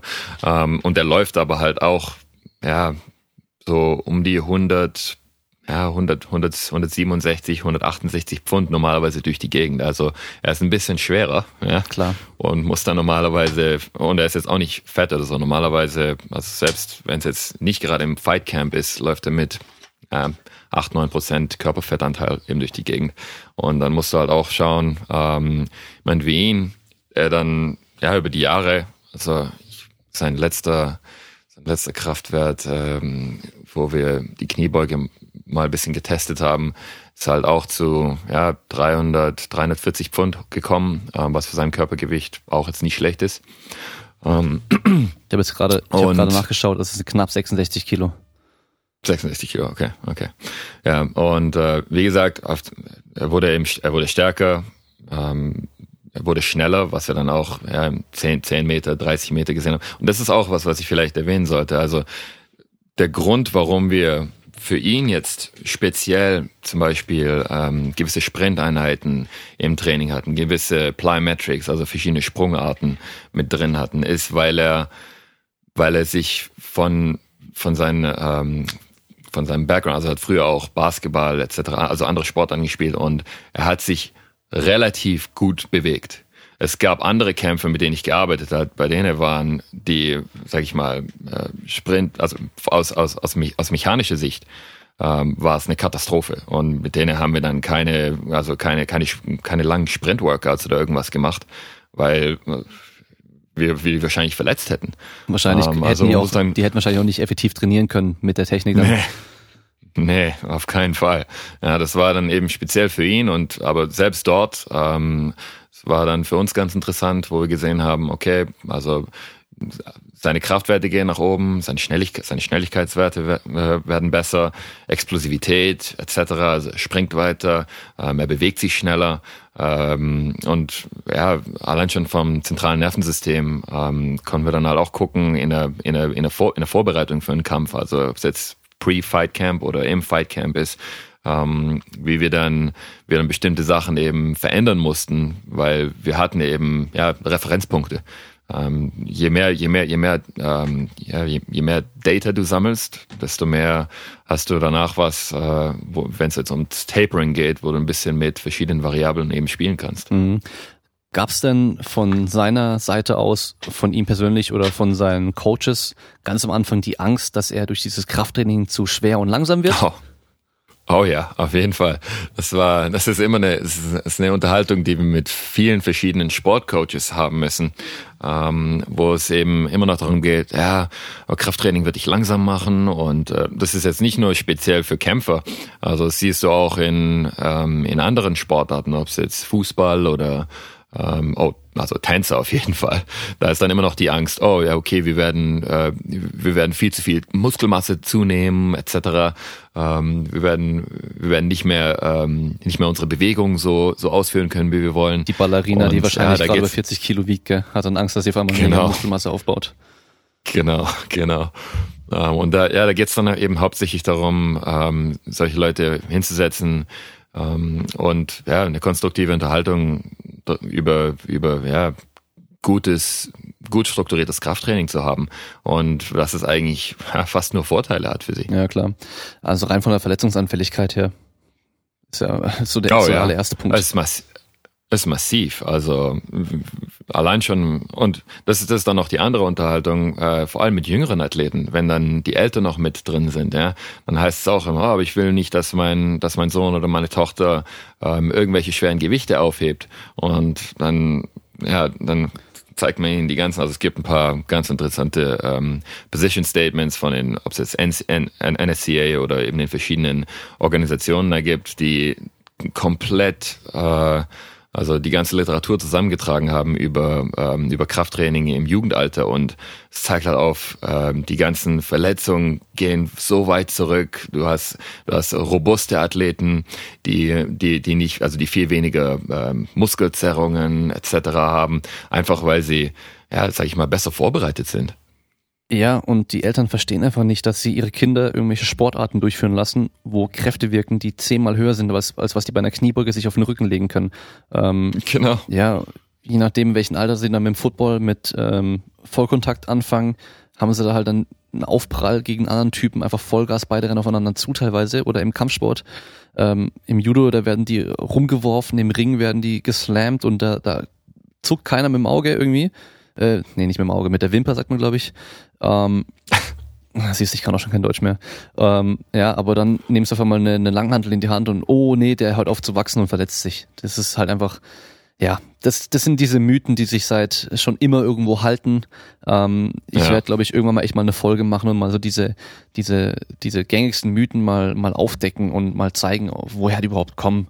Ja, zum Beispiel, gerade bei der Kniebeuge, tiefe Kniebeugen sind schlecht für die Knie. Da gibt's halt von Dr. Klein, die erste Studie von 1961, ja, und dann werde ich mal zeigen, dass die methodisch halt einfach unter aller Sau war und dass er im Endeffekt ähm, nicht wissenschaftlich gearbeitet hat und alles, was danach dann kam, eigentlich das Gegenteil bewiesen hat. Aber das ist war das war, war das die Studie mit dem Kreuzband, wo sie dann ähm, gesagt hat, ja, es ist schlecht für ist schlecht für die Knie und dann genau, haben, der äh, hat einen Schubladentest bei gestrecktem Knie gemacht mit so einem äh. Gerät, wo Unterschenkel, Oberschenkel in so einer Metallschiene drin war, wo man den Unterschied, die Verschiebung äh, angezeigt bekommen hat und er hat selber Druck ausgeübt auf den Unterschenkel und hat halt ein paar Gewichtheber, also weil er, das war ja das Ding, er hatte Gewichtheber mit nicht äh, mit mit normalen Studenten verglichen und er wusste natürlich, wer die Gewichtheber waren. Das ist halt eigentlich schon äh, nicht mehr Placebo, äh, nicht mehr doppelblind, also das Doppelblind ja. geht in dem Fall nicht, aber halt nicht mehr blind, dass er nicht wusste, wer jetzt Gewichtheber war und wer nicht, ist in dem Fall auch schwer, weil man sieht zum Gewichtheber eigentlich an, dass der halt Gewichtheber ist und ein, nicht ein Student ist halt kein Gewichtheber. Das sieht man in, an der Muskulatur einfach. Aber er hat halt einfach selber Druck ausgeübt und dann er wollte ja zeigen, dass Kniebeugen schlecht sind, hat er bei den Gewichthebern voll, voll drauf gedrückt. Äh, ein paar von denen hatten danach Verletzungen. Ja, also der hat die auch sogar verletzt, weil er so viel Druck ausgeübt hat. Also wissenschaftlich äh, höchste Qualität, ja, nicht. Ja. ähm, aber das war halt eine, das war die erste Studie in dem Bereich und das hat dann ja. die Runde gemacht und es hält sich bis heute noch. Ja, und dann gibt's halt yes. wieder, ja, mein Onkel, der hat immer Kniebeugen gemacht, hat ein kaputtes Knie.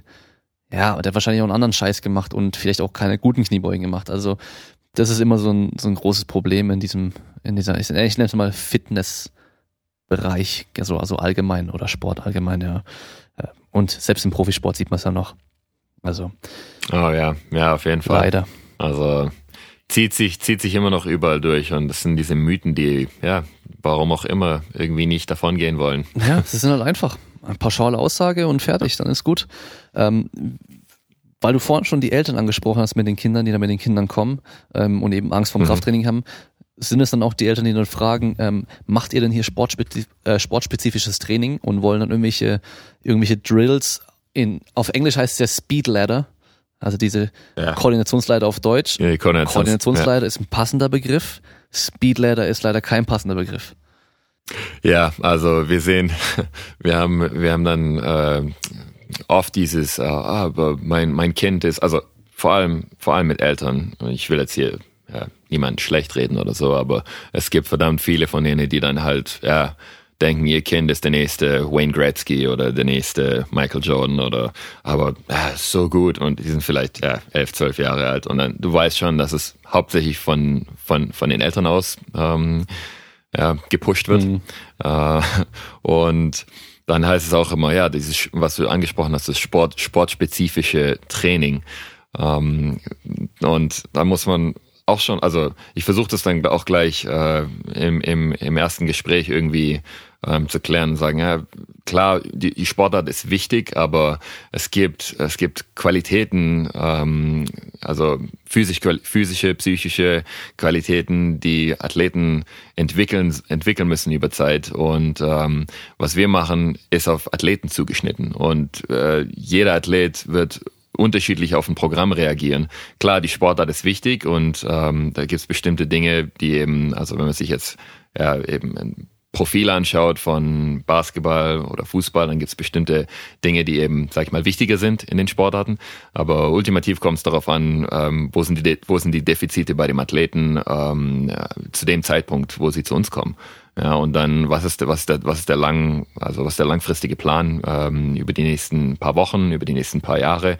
Gibt's gibt's bestimmte wichtige Daten, wie ob es jetzt Tryouts oder ähm, National Competitions oder Championship Games oder sonstiges gibt, wo man, ähm, also die wir, die wir im Hintergrund, die wir im Hintergrund ähm, oder im Hinterkopf haben haben müssen. Und dann wird äh, ja ein Plan von von von diesen ganzen Informationen eben äh, heraus aufgebaut. Und äh, es, ja, dieses ganze sportspezifische Zeug, äh, ähm, ich denke mal, es ist relativ schwierig, ähm, nur ähm, also das, das, das Ganze wird bei uns oft verlangt und dann, fra und dann wenn wir halt nachfragen, ja, wie sieht's aus ähm, in, der, in der eigentlichen Sportart? Wie oft, wie oft gehen die, wie oft gehen sie trainieren?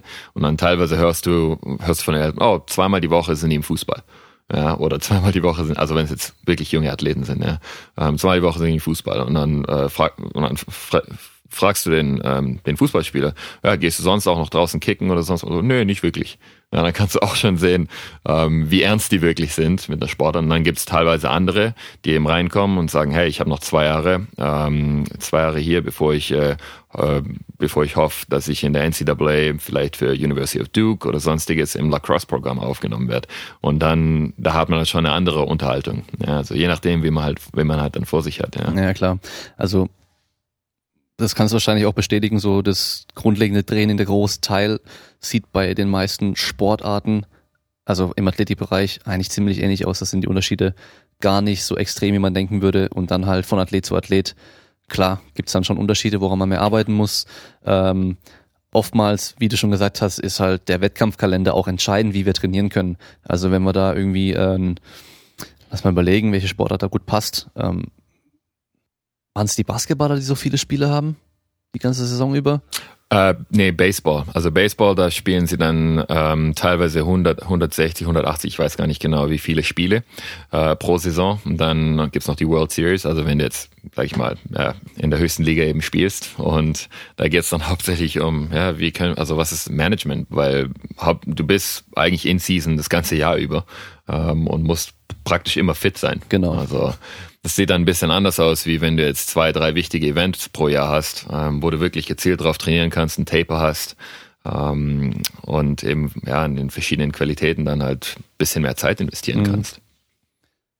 Aber ähm, ein Punkt vielleicht auch noch, der auch ganz interessant ist, wenn es jetzt gerade um, also ich habe viele Unterhaltungen mit verschiedenen Sportcoaches und bin dann auch schon teilweise bei äh, einigen Athleten einfach mal zu, bei einer Practice vorbei, also äh, wie sagt man, bei einer Trainingseinheit ähm, vorbeigeschaut. Äh, und dann siehst du halt, also das Typische, will ich jetzt nicht sagen, dass es jeder so macht, ja, aber es gibt immer noch viele Highschool Football und wenn ich Football sage, meine ich American Football ähm, wo wo dann ja Coach normal, also durch die, durch, durch die ganze, ähm, also durch die ganze Practice geht und dann Speedwork, also Schnelligkeitstraining wird am, wird dann am, am Ende gemacht, ja, also ganz am Schluss, wo sie, sag ich mal, 40 Yard Sprints machen, ja, ähm, wo du zurückjoggst und dann machst du 20, 30 von denen. Also du guckst dir sowas an und dann, und dann äh, fragst du den Coach, warum, oder Coach fragt dich zum Beispiel, warum äh, seine Spieler so langsam sind und, und dann sagst du, ja, im Moment alles, also ihr macht überhaupt kein Schnelligkeitstraining. Äh, vielleicht ist der erste 40 mit äh, 40 40 Yard Sprint noch schnell und danach ähm, ist es eigentlich nur noch Work Capacity Work. Also du bist du bist du bist so schnell ermüdet, dass du überhaupt nicht mehr in, an an diese sag ich mal Geschwindigkeiten rankommst, die dich dann wirklich schneller machen würden. Und ähm, es geht dann teilweise einfach um Verständnis, was, was bestimmte Qualitäten sind und wie du sie trainieren kannst. Also. Das hört man halt leider ziemlich oft, so dieses, ähm, ah ja, meine Athleten sehen noch ganz frisch aus, äh, machen wir am Schluss noch irgendwelche Suicides, also wo man einfach nur diese genau. gestörten Sprints halt macht und danach sind die halt richtig schön platt.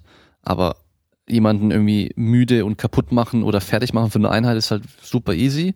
Jemanden langfristig besser zu machen ist halt schwer und da sollte man eigentlich ähm, diesen Experten nehmen und den seine Arbeit verrichten lassen, weil der in dem Bereich einfach Ahnung hat. Also ich finde immer noch erstaunlich, wie, wie sich viele sträuben davor, einen Athletiktrainer irgendwie mit ins Boot zu holen. Die, die Trainer selber, die massieren oder behandeln sel selten ihre Athleten selbst. Ja, die gehen dann, lassen die zum Physiotherapeuten schicken. Wenn sie einen Bruch oder irgendwas haben, dann tun sie auch nicht selbst den Gips anlegen, sondern lassen es vom Arzt machen. Die Ernährung, wenn sie da keine Ahnung haben, da holen sie auch mal jemanden, lassen sich beraten. Aber die denken immer, sie wüssten, was Athletiktraining ist, was man machen muss und dass der Athlet halt besser wird. Das ist einfach unverständlich für ja, mich. Vor, vor allem, vor allem, wenn man bedenkt, wie schnell sich unser Feld eigentlich Tag zu Tag weiterentwickelt. Ähm, und dann, dann sprichst du mit einigen Sportcoaches und die sagen, ah, vor 20 Jahren haben wir das so gemacht und es hat gut funktioniert. Und ähm, deswegen bleiben sie dabei ja, und äh, sind mehr oder weniger, also wie gesagt, ich will jetzt hier nichts äh, pauschal sagen. Es gibt auch die andere, also die, die andere, die andere Art von, von, von Sportcoaches, die innovativ sind, die gerne einen Experten mit, ans, mit, mit, mit, in, mit ins Boot holen und dann sogar, ähm, also ich hatte es auch mit, äh, mit dem Team, wo dann der, ähm, der Sportcoach zu uns gekommen ist und gefragt hat, ob wir, ähm, ob wir bestimmt, ja, ob wir einiges machen könnten, wo wir wo wir den, ähm, ja, den, den Trainingsablauf in deren Trainingseinheiten ein bisschen beeinflussen können. Was wir zum Beispiel, also was ist ein sinnvolles Warm-up? Ähm, was, was sollten wir ins Cooldown reinpacken? Ähm, und mit solchen Coaches, da ist es natürlich super, super leicht zu arbeiten, weil sie sind wirklich offen für äh, Vorschläge und Empfehlungen.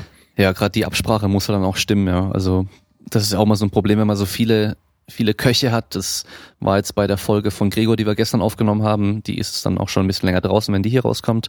So dieses Thema, wenn halt so viele Leute da irgendwie an dem Einathleten irgendwie arbeiten und irgendwie steuern können, dass die Absprache zwischeneinander halt echt gut funktionieren muss, dass da nicht zu viel Belastung dann am Schluss sich anhäuft oder dass man halt komplette Sachen teilweise vergisst oder dass der Sportartentrainer denkt, ja komm, wir machen noch ein bisschen Rumpf, weil der andere macht ja irgendwie nur Kniebeugen mit dem zum Beispiel, ja. Oder dann macht der Physio dann, ja, wir machen jetzt noch hier ein paar Übungen speziell für deine Schulter oder sonst irgendwas. Dass man da halt die, die gute Absprache hat und ähm, ich habe jetzt auch Glück, sag ich mal, dass ich mit einem Athleten, mit dem werde ich bald anfangen zusammen zu arbeiten, ähm, mit einem Physiotherapeuten zusammen und der Sportartentrainer, also der Athlet hat sich selber ein bisschen drum gekümmert. Das war auch so ein bisschen seine Idee und die von dem Physio, dass wir das so dritt, also Sportartentrainer, Physio, ich plus Athlet, das durchziehen mal, ähm, weil der jetzt halt schon länger mit Problemen kämpft, die sie selber nicht auf die Reihe bekommen. Und der Physio halt bisher immer nur so repariert, so gut wie es geht, dass der halt weitermachen kann. Aber der Physio halt vermutet, dass im Trainingsprozess an sich halt irgendwas nicht stimmt. Und ich war jetzt bei zwei Einheiten schon dabei mir sind direkt einige Sachen aufgefallen, also wirklich so ganz banale Dinge. Ähm, das Problem ist halt teilweise, dass der Trainer nicht immer mit dabei sein kann und wir werden jetzt halt bald zusammen anfangen, dass ich bei jeder Einheit dabei sein werde, so gut wie es geht. Und der Sportartentrainer war so frei oder so, so hat er gesagt, dass er uns da völlig freie Hand lässt, dass wir untereinander das alles durchsprechen, aber wenn es dann ums Athletiktraining, Krafttraining und so weiter alles geht, dass er mir da freie Hand lässt und der Physio und ich und der Sportartentrainer das halt alles dann immer zusammen auch durchsprechen, ähm, dass wir auch dann die das Sportarttraining an sich auch ein bisschen mal durchsprechen, weil die Belastung da halt teilweise auch ziemlich hoch sein kann, wenn man da halt jeden Tag irgendwie extrem viel macht. Ähm, ich werde es bestimmt irgendwann mal ankündigen können, wenn es dann soweit ist, wenn wir da wirklich anfangen mit dem Training, wer das genau ist und ähm, was da gemacht wird. Da werde ich auch dann später mal bestimmt drüber berichten. Ähm, aber du hast jetzt noch was gehabt, was du sagen wolltest? Ja, ähm, nur, nur um auf Hakim mal wieder zurückzukommen, ähm, was du gesagt hast, wo praktisch jeder ähm, ein Stück von deinem Athleten haben will. Das ist bei ihm halt auch ziemlich krass, weil wenn man sich anschaut, also er hat er hat einen Grappling Coach, er hat einen Striking Coach, er hat einen Boxing Coach, er hat einen Jiu-Jitsu Coach, er hat einen MMA Coach und er hat uns als Strength and Conditioning Coach. Dann hat er noch einen Massagetherapeuten, er hat, ähm, er hat einen Chiropraktiker. Also es gibt die, allein schon, wie viele Leute, sage ich mal, etwas von ihm wollen, also physisch gesehen, ähm, wenn es jetzt ums Training geht, äh, der trainiert ja, wenn man jetzt ähm, MMA-Training und die ganzen anderen, also die ganzen anderen ähm, Kampfsportarten eben mit mit mit einbezieht, jetzt nicht nur ähm, Strength and Conditioning, dann trainiert er locker ja, vier fünf Stunden jeden Tag, mhm. außer Sonntag, wo sein wo, wo sein Tag praktisch frei ist. Ja, und dann vor allem, wenn es jetzt Richtung Richtung ähm, Fight Camp geht, ja, wenn er sich jetzt auf äh, einen bestimmten Gegner vorbereiten muss, ähm, dann wird dann werden einige Leute halt schon mal nervös und wollen dann nochmal eine andere, eine andere oder noch eine extra Trainingseinheit mit rein mit reinschieben. Ja, und dann irgendwann schaust du auf deinen Athleten an und guckst was also das ist viel zu viel. Wir müssen wir müssen gucken dass und das ist dann meistens unsere Aufgabe mehr oder weniger das ein bisschen zu managen also den Workload ähm, den den der, den der Athlet eben ähm, in dem Fall Hakim ähm, ja, einfach unter Kontrolle zu halten. Weil äh, ansonsten äh, hast du einfach nur einen Athleten, der an, äh, an einer bestimmten Stelle eben äh, entweder eine Verletzung hat oder total übertrainiert ist. Also kriegst du nichts mehr qualitativ aus dem Training heraus. Das kann ja theoretisch nur einer sein, der da irgendwie ein bisschen mehr macht, als vorher wie besprochen war. Zum Beispiel, dass der Wrestling-Coach halt am Morgen dann ähm, vielleicht nicht nur fünf Runden mit einem wechselnden Gegner macht, sondern halt irgendwie auf einmal dann zehn macht, weil er dann halt gerade an irgendwas speziell arbeiten möchte und da halt mehr Zeit dafür braucht. Ähm, was aber halt dann auf den ganzen restlichen Tag eine Auswirkung hat und dabei auch auf die ganze Woche, weil diese Ermüdung, die sammelt sich ja an, die häuft sich dann auch an. Ähm, das ist auf jeden Fall, ja, schwieriger Punkt. Ähm, ich habe das auch schon von, ich weiß nicht mehr, wer es war, auch von ähm, anderen UC-Fightern schon mal gehört gehabt, als sie dann ihr Camp gewechselt haben, wo sie gesagt haben, dass sie jetzt halt alles in einem unter einer unter einem Dach haben so und es da halt viel viel einfacher funktioniert. Ähm, bei der Folge mit Gregor zum Beispiel, er hat er selber zum Beispiel auch gesagt, er selber, er hört nicht auf. Er braucht jemanden, der ihn drosselt und die die meisten, das habe ich auch angesprochen, die meisten Top-Sportler sind halt der Typ Mensch, die halt immer mehr machen wollen. Und wenn man denen sagt, ja, wir machen das und wir machen das noch, die sagen nicht nein und die sagen auch nicht so, ah, eigentlich fühle ich mich nicht mehr so gut, sondern die vertrauen ja auch den Coaches dann so weit, dass die halt dann teilweise auch denken, manchmal ähm, unvernünftig, denken auch, ja, ich fühle mich zwar nicht gut, aber das ist bestimmt normal und ähm, die wissen eigentlich gar nicht, dass es gar nicht so sein sollte, sondern dass man sich halt eher fit fühlen sollte und frisch fühlen sollte und halt nicht jedes Mal sich komplett demoliert jede Einheit. Ja, und ich denke mal, was du gerade angesprochen hast, das ist besonders auf, sag ich mal, dem Hören, also im Leistungssport, ähm, auf dem Niveau mehr anzutreffen. Also Hakim ist genauso. Jedes Mal, wenn wir sagen, okay, heute ist, äh, was weiß ich, nur 60 Prozent von deinem von deinem One RM ist auf der ist, ist, ist auf der Langhantel, ähm, dann will er immer noch ein bisschen was extra drauf machen. Ja, können wir noch bis Kampfstand, das ist so leicht. Ja, und ähm, geht halt immer darum, den ein bisschen ja zu drosseln, ähm, zu gucken, hey, ja, wir, wir, wir haben diese, wir haben diese Trainingseinheit aus dem Grund an diesem Tag ähm, speziell für dich drin und ja, man muss halt ein bisschen mehr erklären. Ja, also man muss ein bisschen mehr Hintergrund ähm, und manchmal sehen sie es trotz, also trotzdem danach noch nicht wirklich ein, aber sind dann zumindest ein bisschen williger, ähm, ja, ein bisschen nachzugeben. Da habe ich, ähm, ja, weil der André zum Beispiel, ähm, Powerlifter, der ist ja auch, auch so ein Typ, der der schickt mir dann wieder eine Sprachnachricht, zum Beispiel nach dem Training so, sagt so, ja, ähm, ich habe alles so gemacht, wie wir so gesprochen hatten. Ähm, ich habe dann so und so viel gebeugt. Und ja, du kennst mich ja, dann habe ich nochmal 20 Kilo mehr draufgepackt und nochmal doppelt so viel Wiederholung gemacht irgendwie. Und ähm, also einfach so dieses, es ging ja noch mehr, dann mache ich das auch. Und ich habe ja. mittlerweile ähm, so, sag mal, so die Idee, um das bisschen besser zu steuern, über diese äh, Geschwindigkeitstracker, ja, dass man sagt, hey, wir bearbeiten einen bestimmten hm. Geschwindigkeitsbereich. Und dann hat er eine Zahl, oder die, die, die Person generell hat eine Zahl vor Augen, okay, und sobald du halt unter, diesen, unter diese Zahl kommst, dann stoppst du. Und dann weiß die halt auch, okay, jetzt passt's. Ob sie sich dann dran hält, ist immer noch die nächste Frage. Aber da hat man es nochmal ein bisschen einfacher mit diesen Zahlen schwarz auf weiß. Ja, und ähm, dieses generelle Feedback einfach nochmal, weil wie gesagt, es gibt da Leute, die machen immer mehr, die machen immer mehr. Und das ist halt teilweise auch zu viel. Also das ist, ist was Gutes, was du ansprichst. Du hast zumindest dann wenigstens einen, einen Parameter, wo du eben gucken kannst, ähm, gibt's, ist, ist der Drop-off zu groß, wird äh, also bewegt er, was weiß ich, sein 65, 70, 80 Prozent ähm, zu langsam. Ähm, ich denke mal, ist es bei euch auch schon gang und gäbe, dass man also Velocity-Based Training, also das ganze VBT-Zeug von Pushband bis ähm, ähm, ja die ganzen, also was was was Tender noch, was Unit. noch die ähm, Linear ja genau die Tender Units, ja ja ja. Wird das jetzt auch schon relativ häufig verwendet im Training, oder? Ähm, also ich kann sagen, dass ich weiß, dass ein paar äh, Trainingsgruppen, ein paar Sportarten am OSP zum Beispiel das schon lange benutzen. Also die BMXer zum Beispiel benutzen das schon ziemlich lange ähm, in bestimmten Phasen und andere so gut wie gar nicht, also oder gar nicht. Ähm, es geht ja theoretisch auch ohne. Wenn der Coach immer mit dabei ist, der hat ein gutes Auge dafür, der kann das schon auch so sehr gut einschätzen. Aber gerade wenn die Athleten halt alleine trainieren, hast du halt da objektives Feedback. Das Objektiv ist ja das Gute, weil ja. das Subjektiv ist oftmals ja. ja anders, als es wirklich in Wahrheit ist. Und ich denke mal, fürs Subjektive musst du, musst du halt auch, ja, du musst deinen Athleten verdammt gut kennen. Also du musst, äh, du musst, du musst eine gute Idee haben, wie bewegt er sich an einem guten Tag, wie bewegt er sich an einem schlechten Tag, ähm, wie, sie, wie, wie sieht es aus und dann natürlich mit je mehr Informationen man hat, also am Anfang von der Trainingseinheit normalerweise ja jetzt, wie war der Tag, wie war das Wochenende etc.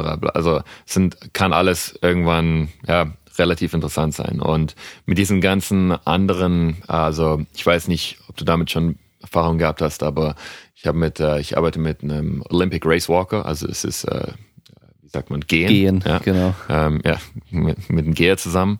Und ähm, je nachdem, was man halt da für Systeme verwendet, also wir haben ähm, Omega Wave hauptsächlich benutzt und da habe ich auch mittlerweile eine gespaltene Meinung drüber, weil manchmal es kann ein Athlet aufwachen, ja, und du musst also musst du jeden Tag, also machst du am Morgen ähm, und dann gibt es dir ja sozusagen ein, ein Readiness-Score, äh, also wie, wie bereit bist du an dem Tag zu trainieren oder welches System ist vielleicht noch nicht ganz ähm, erholt. Ja. Geht, es, und, ähm, geht es über HRV, ja. also Herzratenvariabilität? Ja, genau. Also du hast, du hast, du, du hast, äh, du, du hast HRV mit drin und ähm, dann gibt's auch noch, also das musst du auch in den Kopf anschließen, also es nimmt auch noch ge gewisse Hirnwellen mit auf, ja. Okay. Und ähm, es gibt dir, es gibt dir dann diesen Score am Morgen.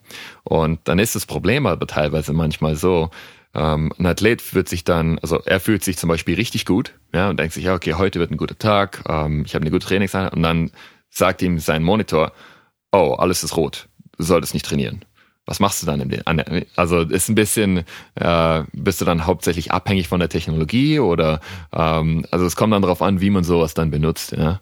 Also ich denke, man kann das so als zusätzlichen kleinen Faktor mit reinnehmen, so als Hinweis. ich habe jetzt persönlich noch nicht so viel Erfahrung damit gemacht. Ich hatte mal ähm, ein ähnliches, also ein Herzratenvariabilitätsmonitor, der halt auch dann solche, so ein Readiness-Faktor oder Erholung und äh, Stress sowas dann die auch anzeigt, mal ausgeliehen.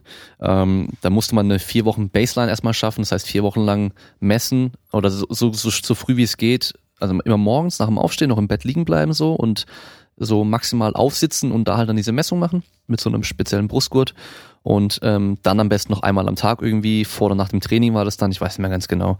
Ähm, das Problem war, also das würde normalerweise schon so anfangen nach zwei, drei Wochen dir dann schon so mm, zu sagen, ja, so und so, es geht gerade gut oder nicht so gut. Ähm, je mehr Daten du sammelst, desto genauer wird's anscheinend. Das Problem ist einfach, ich habe es gar nicht durchgezogen, weil das mich morgens einfach schon so genervt hat, weil wenn ich dann aufstehen musste, mein Wecker gestellt habe, ich habe keinen Bock, nochmal fünf Minuten früher aufzustehen, nur um das Ding noch zu machen, weil ich da noch in Ruhe sitzen bleiben soll und so. Und ähm, dann habe ich den teilweise einfach nur vergessen mitzunehmen vor, vor das Training oder nach dem Training. Das heißt, sobald du diese Lücken drin hast, ist es schon fehlerhaft und selbst dann, ich weiß nicht, ob das so gut irgendwie, ja, ich, ich erinnere mich, da gab es eine Arbeit über, über ähm, Langstreckenlauf, glaube ich und ich glaube, man kann es im Ausdauerbereich wahrscheinlich ein bisschen besser anwenden als so in diesem Explosiv- und Schnellkraftbereich oder Maximalkraftbereich, weil, ähm, ja, weil, warum, kann ich glaube ich gar nicht gerade wirklich so formulieren, aber ähm, das ist ja wie mit der, mit der ähm, Superkompensation. So dieses, diese klassische Superkompensation, die wird immer noch gelehrt äh, im, Sportwissenschaftsstudium, es wird bei jeder Trainer B-Lizenz und überall gelehrt. Ähm, es wird aber nie dazu gesagt, dass dieses klassische Superkompensationsmodell eigentlich nur wirklich für so Ausdauerbelastung anwendbar ist, wo wir ein Energiesystem entleeren und genau planen können, wann wir dann wieder weitermachen. Sobald wir eine Krafttraining machen, wo so viele verschiedene Gewebstrukturen beansprucht werden, die alle unterschiedlich schnell regenerieren, Energiespeicher verschiedene angesprochen werden, das zentrale Nervensystem noch irgendwie belastet wird, dass wir überhaupt gar keinen optimalen Zeitpunkt festlegen können, wann wir das machen. Und ich glaube, allein deswegen wahrscheinlich kann man auch dieses HRV-Zeug dann wahrscheinlich nur in diesem Ausdauerbereich so wirklich als, äh, als guten Marker auch mitnehmen. Ähm, und sonst denke ich einfach, es ist für mich halt zu aufwendig und ich habe es deswegen nie wirklich probiert.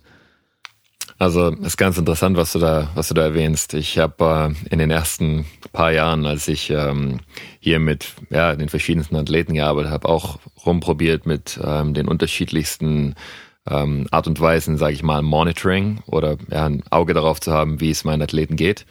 Ähm, habe ich rumgespielt mit, äh, ja okay, meine Athleten texten mir zum Beispiel jeden Morgen äh, Waking Heart Rate, also sie wachen auf, nehmen kürzere, also wie viele, wie viele ähm, Herzschläge pro Minute ähm, und schicken mir dann ja, den Score. Und das hat halt aber auch nur funktioniert mit den Athleten, die das sage ich mal, immer durchgezogen haben und auch ehrlich waren.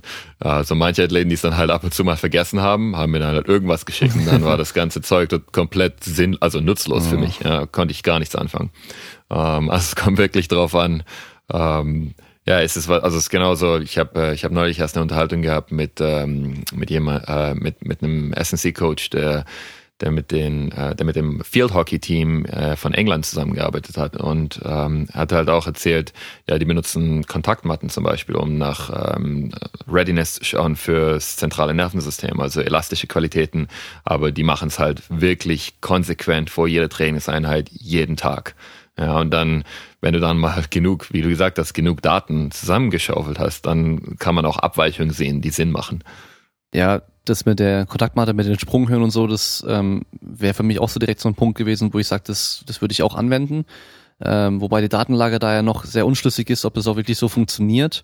Ähm, da muss man auch vielleicht ein bisschen überlegen, okay, wie viel Einfluss hat das auf mein Training, wenn ich das davor mache? Hat es einen negativen Einfluss, wenn es keinen hat? Die Daten sammeln kann man ja und wenn man das langfristig macht, dann kann man bestimmt auch irgendwo Sachen feststellen und einfach schauen, was passiert hier wie. Ähm, und wenn man da dann so Zusammenhänge feststellen kann, dann kann man die dann auch wieder für sich anwenden, auch wenn die vielleicht noch gar nicht so bewiesen sind in den Studien. Da muss man auch mal ein bisschen schauen, mit wem die gemacht werden und wie die durchgeführt werden und so weiter. Das ist oftmals halt auch ein kleines Problem. Also gerade mit der mit mit Kontakt mit Kontaktmatten oder ähm, auch Kraftmatten. Ähm, es gibt äh, also Matt Jordan, der beim Canadian Sports Institute arbeitet, also auch in Calgary. Ähm, der hat ganz interessant, also für seine Doktorarbeit hat er ganz interessante ähm, ja, wissenschaftliche Studien hier durchgeführt und für ihn, er hat nach, ähm, nach ähm, Asymmet ähm, Asymmetries geschaut, mhm. also ähm, Kraftasymmetrien nicht. Ja, genau. Äh, von, von, von, von der rechten, also von der rechten Körperhälfte zur linken Körperhälfte. Also ähm, hat seine, und die Athleten, mit denen er arbeitet, muss man dazu sagen, sie sind ähm, alle national beziehungsweise internationale ähm, Alpine Skiers, also mhm. Abfahrt, ähm, ja. Skifahrer und die Mai, also viele von denen, die haben halt auch mit Kreuzbandverletzungen schon zu tun gehabt. Also für ihn das Interessante war, um zu sehen, wie sieht, ähm, wie, sie, wie sieht es aus von der rechten zur linken Seite und ähm, von dem, was er bis jetzt über die letzten 15 Jahre ähm, zusammen, zusammengekriegt hat an, ähm, an Daten. Und wie gesagt, das machen die, also Athlet kommt rein, macht drei, drei Non-Counter-Movement-Sprünge ähm, hintereinander ähm, und Short und dann, dann, dann wird das Ganze aufgenommen mit Videokamera und eben den, den Kraftdaten. Und wenn die, wenn der Unterschied zwischen äh, rechts zu links über 20 Prozent ist, was jetzt entweder ähm, also Rate of Absorption ähm, oder eben Propulsion mhm. ähm, über 20 Prozent ist, dann, dann äh, ist man anscheinend ähm, sehr, sehr nah daran, sich entweder eine Verletzung zu holen ähm, oder ja eben noch was anderes, also äh, was anderes passieren könnte, was die äh, Performance dann eben auf dem auf dem ähm, auf dem Skihill ähm, beeinflussen wird. Ja, also in Stuttgart am USP hat ähm, der eine Kollege genau so Sachen auch gemacht, Kraftasymmetrien äh, der Beine verglichen mit Athleten, die schon auch Verletzungen hatten oder noch auch keine hatten, um zu schauen, ob man da irgendwas feststellen kann. Den ähm, werde ich auch noch im, im Podcast auf jeden Fall als Gast haben und dann auch über das Thema mit ihm sprechen, weil er da halt auch sehr viele Daten gesammelt hat und es ist auf jeden Fall ein interessantes Feld. Ähm, und das ist ja auch so ein Punkt, wenn es um die Verletzungsanfälligkeit geht, dass nicht diese absolute Kraft zum Beispiel so ausschlaggebend ist, sondern eben diese Asymmetrien oftmals mehr Aussagekraft haben, ja, wie das eine eine Bein zum anderen Bein im Verhältnis steht, ja. Du kannst dann halt einen, einen Typ haben, der ist ultra stark, aber der hat eben eine riesen Diskrepanz von dem einen zum anderen Bein, was halt dann wahrscheinlich ja zu einem Problem führen kann. Ja, also was bei mir ganz interessant war, ein Beispiel dazu ist ähm, eine Fußballspielerin, die zu mir gekommen ist ähm, nach einer Kreuzbandverletzung, ja.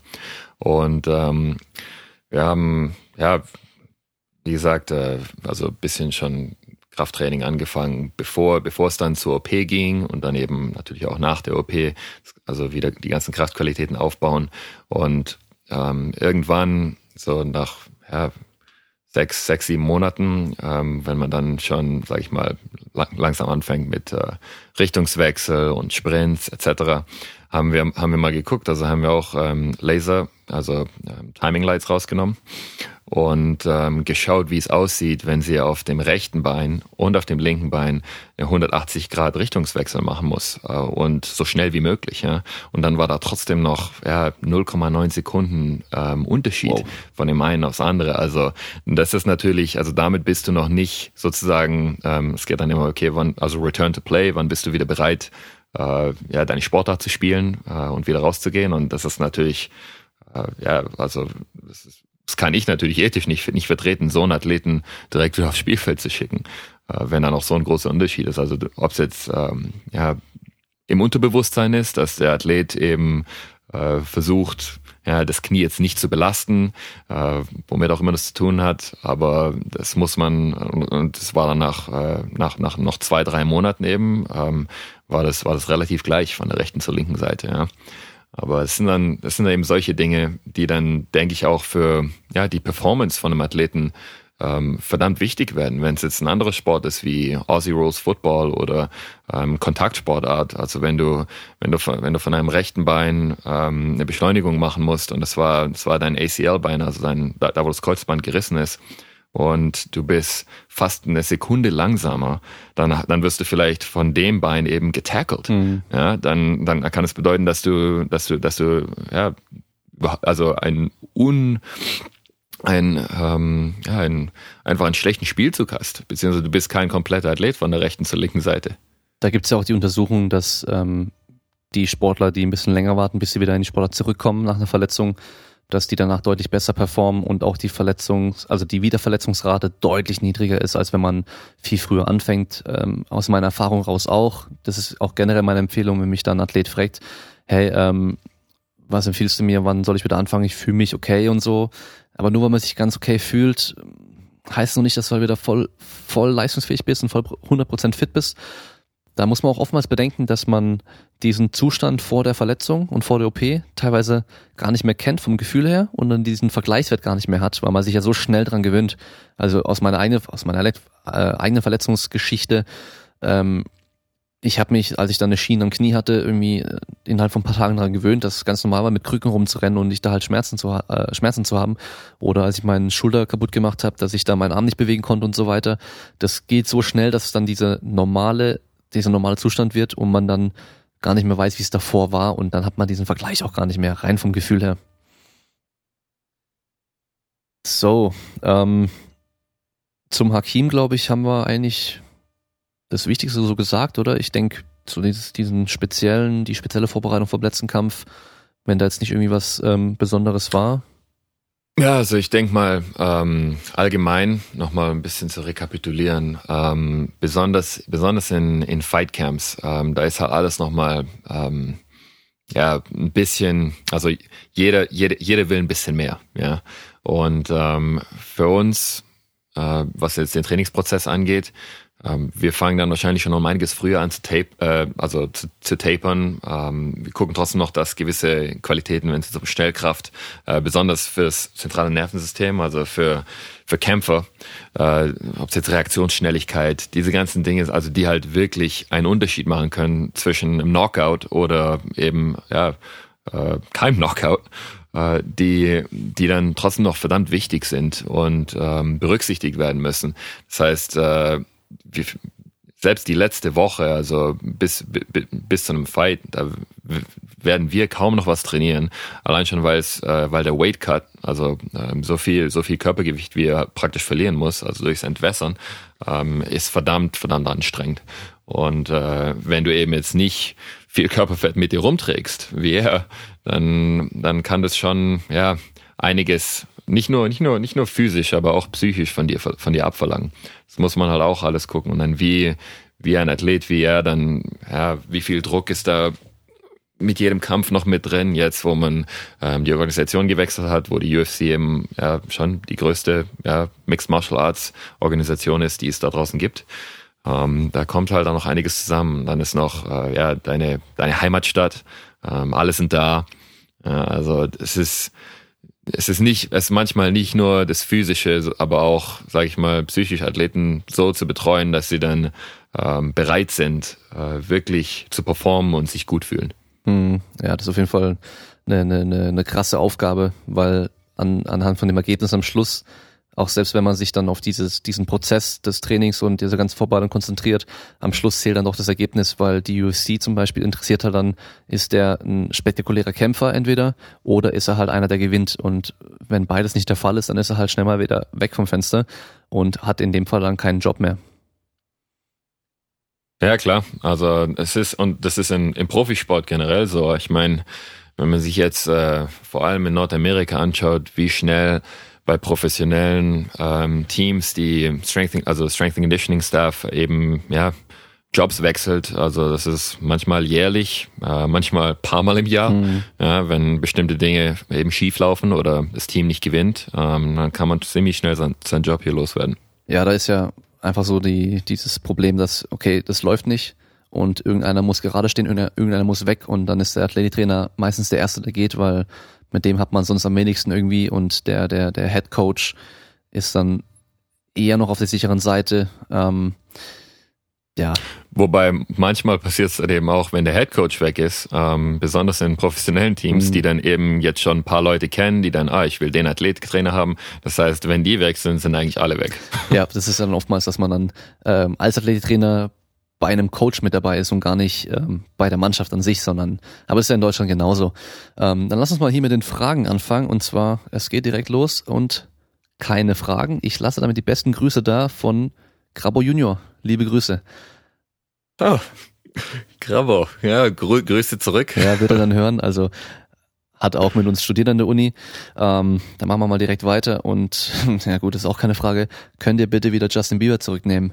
Also an die Kanadier. Gut, das ist jetzt hat nichts mit. Ja, sorry, wir, wir müssen uns immer alles Mögliche anhören über Justin Bieber, aber ja, wir, ich denke mal, wir haben, wir haben ein paar gute andere Leute jetzt hier, wobei, ja, darüber lässt sich auch streiten.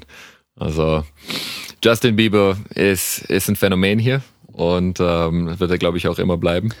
Ähm, ist nicht ähm, Mike Myers und ähm, Jim Carrey, sind die nicht beide Kanadier?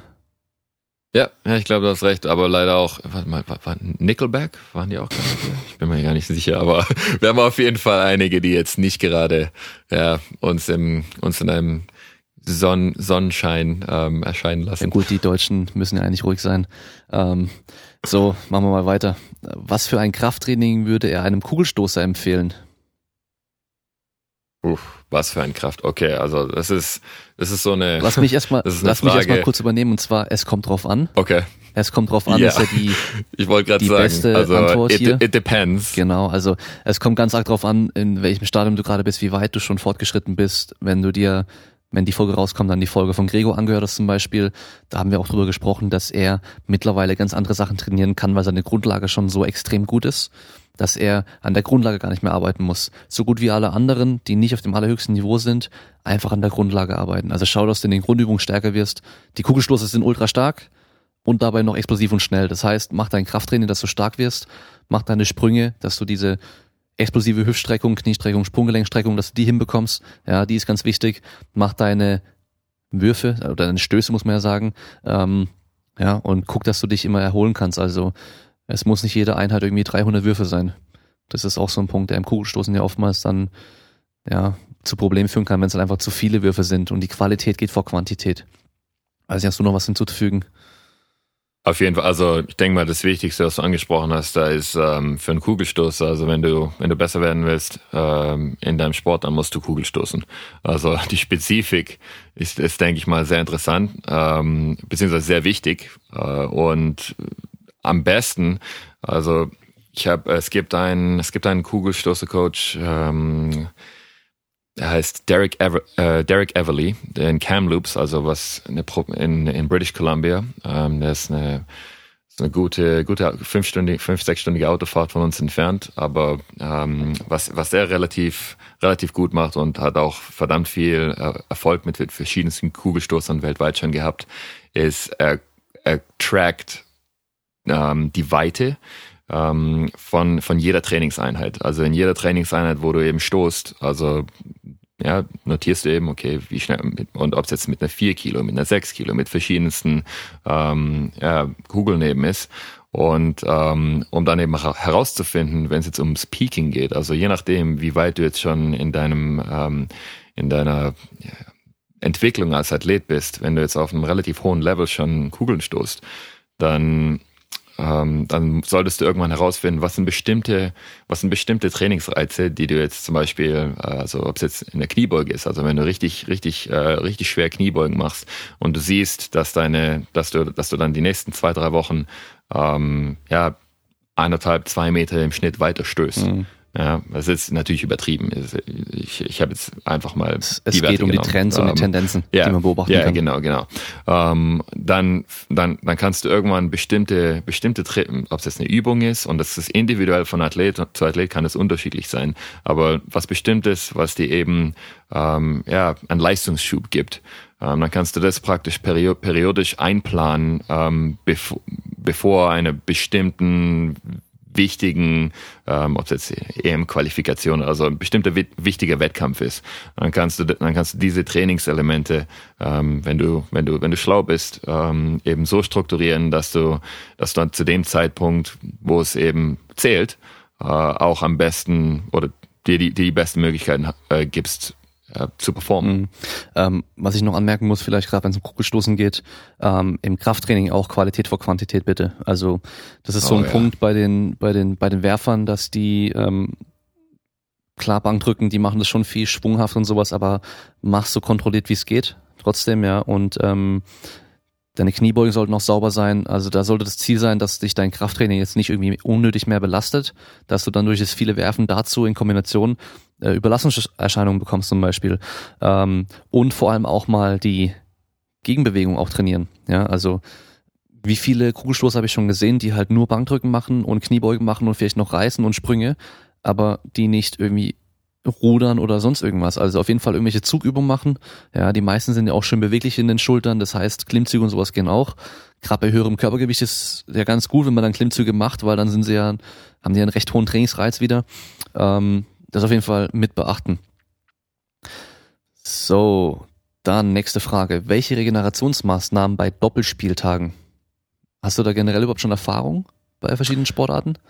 Mit, äh, also ich kenne es halt, ich weiß jetzt nicht, was ein Doppelspieltag, also welche, welche Sportart oder ähm, wie es aussieht, aber ich habe natürlich Athleten, die dann, ähm, ob es jetzt äh, bestimmte, also, also das Profil Lacrosse-Turnier, okay, ein Fußball. Aber ich denke ja. mal, auch so ein Turnier oder sowas passt da ja auch dazu. Ja, ähm, also ich denke mal Regenerationsmaßnahmen, ähm, wenn es jetzt zwischen zwei Events äh, ist, die relativ relativ nah beieinander liegen, ähm, musst du halt gucken, okay, ist es ist der Sport hauptsächlich glykolytisch, musst du von der Ernährung her eben ähm, ja am besten gucken, dass du irgendwo ein bisschen was wieder reinkriegst, um ähm, ja sage ich mal Energie bereitzustellen, äh, um wieder zu funktionieren. Ähm, ich denke mal viele Leute, die die ja, Stretching zum Beispiel nicht unbedingt verstehen. Also ich habe teilweise auch Langstreckenläufe gehabt. Die sagen, ja, vor, vor dem Marathon stretch ich erstmal ähm, 20, 30 Minuten oder so und äh, verlieren sie ihre ganze Elastizität, bevor sie reingehen. Also es kommt ganz drauf an, ähm, wie lange Zeit, also wie lange du hast zwischen zwischen den zwei, also ob es jetzt sagen wir zwei Fußballspiele sind, ja ähm, und wie du, wie du dich in, den, ja, in der Woche davor darauf schon vorbereitet hast. Also am Tag, am Tag selbst kann man nur so viel machen. Wenn du, wenn nicht konditioniert genug bist, um zwei Spiele an einem Tag zu schaffen, dann, äh, dann musst du dafür in deiner Vorbereitung sorgen, dass du an dem Zeitpunkt fit genug bist. Ja, genau. Ähm, sonst vielleicht so, so direkte Maßnahmen, die du machen kannst. Ähm, versuchen wahrscheinlich nach dem nach dem ersten Spiel. Es kommt immer darauf an, wie lang die halt, äh, wie lang die Pause dazwischen ist, aber vom Kopf her auf jeden Fall so weit runterzukommen, dass man so schnell in so einen Erholungszustand wieder kommen kann, dass man halt nicht noch auf 180 bleibt und es dann noch für zwei Stunden fertig ist bis zum nächsten Spiel, weil dann brennst du halt irgendwann aus, bis du dann beim nächsten Spiel ankommst. Ähm, rein von der Ernährung her kann ähm, auf jeden Fall flüssige Nahrung gut sein, weil die halt einfach noch mal ein bisschen schneller aufgenommen wird. Ähm, generell alles, was dann in der Richtung normalerweise als schlecht angesehen wird, also weil es so schnell verdaut wird und so weiter, ist da halt gut. Also du willst dann nicht, wenn du jetzt ein Spiel hast und dann eine Stunde später oder zwei, Sp Stunden, äh, zwei Stunden später wieder dran bist, dir irgendwie ähm, eine Pizza oder sonst irgendwas reinhauen, weil die dauert, es dauert halt einfach ein bisschen länger, bis sie dann wieder äh, durch ist. Ja, das dauert dann so so eine normale Mahlzeit, sagt man so fünf Stunden. Ähm, kann natürlich auch nochmal deutlich länger gehen. Also hier eher fettarm, eher flüssig, ähm, einfache Kohlenhydrate und einfaches Eiweiß, also am besten so ein Whey-Protein vielleicht mit einem mit irgendwelchen Kohlenhydraten mit rein, flüssiger, in flüssiger Form und dann vielleicht hier und da ein bisschen Obst oder irgendwas, was halt dann schnell einfach geht und dann nicht mehr schwer im Magen liegt. Und alles andere würde ich echt sagen, guck, wie du dich fühlst und was, was dir selber gut tut, ja. Ähm, das wäre bei vielen Regenerationsmaßnahmen so. Ja, also der eine schwört auf Kältekammer oder Kältebäder, der andere schwört voll auf Sauna. Ähm, die Forschung sagt, beides ist irgendwie, kommt drauf an, nicht unbedingt mal optimal. Ähm, was sagst du noch dazu? Ähm, also ich wollte generell, generell nur ganz kurz was zur Regeneration sagen. Ähm, für mich das Wichtigste mit allen Athleten, mit denen ich zusammenarbeite, ist halt echt die Basics. Also wenn ich dann teilweise ja, mit einem Athleten rede und so, ja, was hast du gestern so gemacht? Oh, ich habe vier, vier Stunden Fortnite oder so gespielt. Ja, war bis um zwei Uhr morgens wach. Und dann denke ich mir halt auch, ja, okay. Also sowas ist dann natürlich auch nicht optimal. Wenn du genug Schlaf kriegst, und mit genug Schlaf meine ich sieben bis acht Stunden Minimum. Ähm, ja, wenn deine Ernährung passt, also das ist jetzt auch sehr generelles Statement, aber die meisten Leute haben eine gut, haben eine relativ gute ähm, ja, haben eine relativ gute Vorstellung, ähm, was also wenn, wenn, wenn ich jetzt eine Packung Chips hier habe und äh, einen Apfel, dann wissen die meisten, dass der Apfel wahrscheinlich gesünder ist. Ja? Mhm. Wenn du wenn du jetzt äh, generell gesehen gut dich ernährst, ähm, schläfst schläfst genug, ähm, bist smart, wenn es wenn es um wenn es um ähm, Trainingvolumen geht, dann sollte deine äh, deine Regeneration eigentlich passen. Also für mich, es kommt wirklich auf die Basics, Basics drauf an. Und viele Athleten, und das sind nicht nur im Amateurbereich, ich meine auch im Profibereich, ähm, die diese einfachen Dinge ja, einfach nicht gut machen. Ähm, es, es ist immer wieder, ja, es, es überrascht mich. Ja, dann machen wir weiter. Und zwar, wie finde ich am besten die korrekte Belastung für Reha-Patienten raus? Okay, das ist eine, das ist eine, das ist eine sehr vielseitige Frage. Ähm, die richtige Belastung. Also ich denke mal, das hört sich jetzt blöd an, aber du musst, du musst Erfahrung sammeln, um generell, ich denke mal jetzt, wenn es um Reha geht, kommt es auf jeden Fall auf die, auf die Art der Verletzung an. Ja, aber generell musst du, um, sag ich mal, einen Heilungsprozess ähm, ja, zu triggern oder ähm, anzusteuern, brauchst du eine bestimmte Art von Load und, ähm, und eben Geschwindigkeit, was, was durch das Gewebe durchgehen muss. Ähm, wie schnell oder wie langsam, wie schwer, wie leicht es jetzt ist, kommt wirklich auf die Situation drauf an. Und ähm, es ist jetzt, also für mich ist verdammt schwer, da pauschal ohne ein mhm. konkretes Beispiel ähm, irgendeine Empfehlung zu geben, weil, äh, wie du schon gesagt hast, also es kommt wirklich drauf an. Also ich denke zum Beispiel gerade zum Kreuzbandriss, da kann man danach ähm, viel mehr reingehen, ähm, solange es der Schmerz noch zulässt. Das Ding an sich ist stabil und die Entzündungsprozesse sind noch am Laufen, aber das Ding ist ganz, aber dann gibt es natürlich andere Verletzungen, da kann man halt nicht gleich irgendwie Vollgas reingehen. Ähm, ich denke generell ist es eine gute Idee, ähm, auf der leichten Seite anzufangen und sich dann einfach so ranzutasten, auch individuell für die Person rein vom, vom Schmerz her, vom Schmerzempfinden. Es gibt ja Leute, die, die spüren, auch wenn man da Vollgas reingeht und eigentlich jeder Schmerz haben müsste, spüren ja noch nichts. Und andere, die sind schon von Anfang an so am Rumjammern, dass man sich da einfach langsam rantastet und so eine, so ein gutes Mittelmaß findet. Ähm, oftmals ist etwas Schmerz okay, da kann man auch diese Boxskala benutzen oder diese, diese zehnfarbigen Smileys da, dass man so einen Schmerz hat, äh, sagen wir mal vielleicht mal so, so drei oder fünf von zehn ist vollkommen okay. Wenn wir bei acht von zehn sind, dann ist es halt einfach schon zu viel meistens. Also da ist Schmerz in der Regel auch ein guter ähm, Marker, um zu, zu fühlen oder zu spüren, ist es zu viel oder ist es okay. Ja, auf jeden Fall. Und ich denke mal, es gibt die verschiedensten Möglichkeiten, äh, be gewisse Bewegungen ähm, ja, so anzupassen, dass sie für die, für die, für die, für die Situation stimmen. Also du kannst den Bewegungsradius zum Beispiel ähm, modifizieren. Also vielleicht gehst du nur ja, eine Viertelkniebeuge, eine halbe Kniebeuge erstmal runter und dann, ähm, also ich denke jetzt zum Beispiel an Hamstring-Verletzungen. Also irgendwann solltest du natürlich auch ein Lauf-ABC, solche Sachen drin haben, die dann ein bisschen mehr Geschwindigkeit, ein bisschen weniger Load mit drauf haben.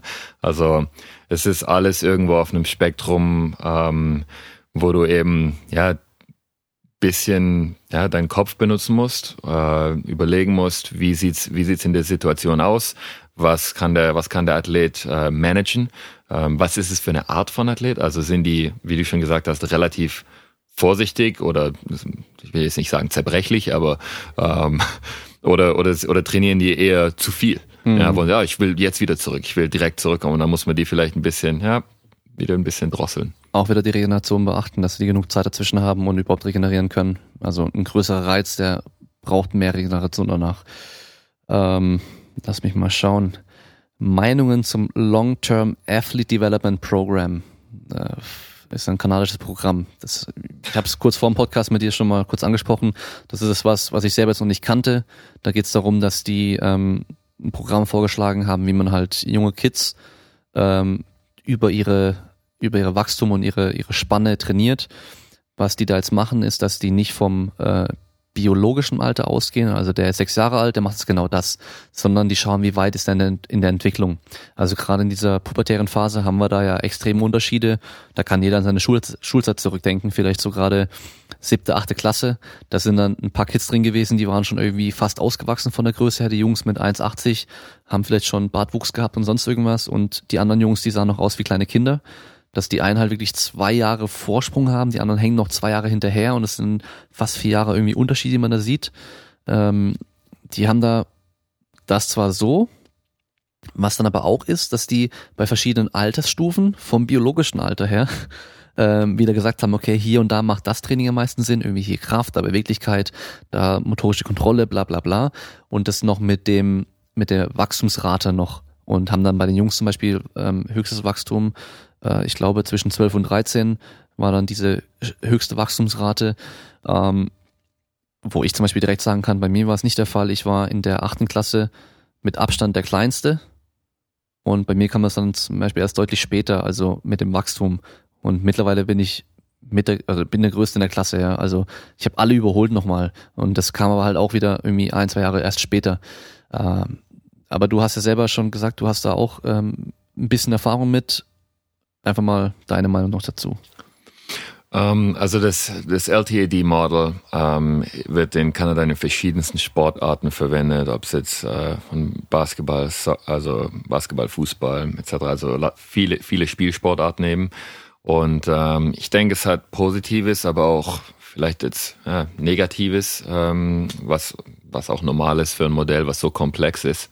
Ähm, wenn man sich das anschaut, und nur, nur um äh, also ein bisschen, bisschen vorher noch zurückgehen, also wenn du, äh, was du vorhin angesprochen hast, ich glaube, du meinst das chronologische Alter versus das biologische Alter. Genau. Also ähm, wie, also, äh, wie alt, wie alt also jemand ist ähm, und wie, ja, sag ich mal, fortgeschritten die in ihrer äh, biologischen Entwicklung eben sind.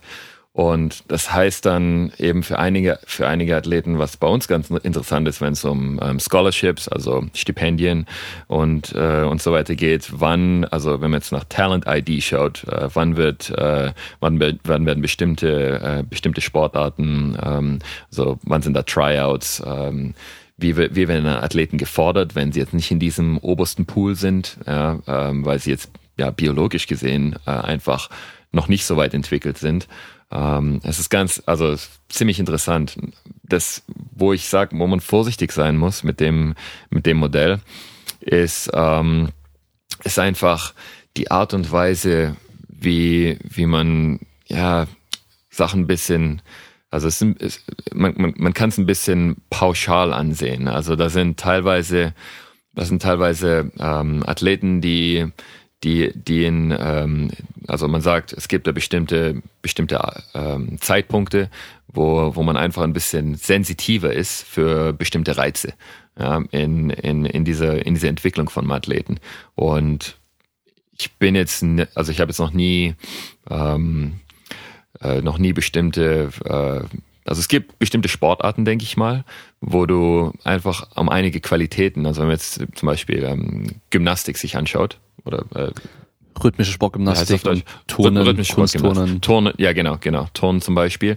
Ähm, also mit, mit solchen Athleten, wenn ich dort arbeite, die haben natürlich schon ähm, im jungen Alter äh, um einiges bessere ähm, kinästhetische einfach Awareness, also die die wissen, wo sie sind, ähm, in, in Raum und Zeit, richtig gutes Körpergefühl, äh, aber es hat auch relativ viel mit der Sportart an sich zu tun, äh, mit der, also mit der zu tun hast. Und deswegen, also ich denke mal, dieses ähm, Long-Term Athlete Development Modell ähm, kann ganz gut sein, wenn man, wenn man äh, ja, also oder beziehungsweise solange man ein Kind oder einen heranwachsenden Athleten eben genügend Möglichkeiten gibt, sich in den verschiedensten Art und Weisen ähm, äh, ja, physisch fortzubilden. Also wie gesagt, dieses ganze Early Specialization versus Late Specialization, ähm, was man jetzt auch wieder teilweise in, in diesen ganzen Elite-Programmen sieht. Also wir haben teilweise bei uns schon ähm,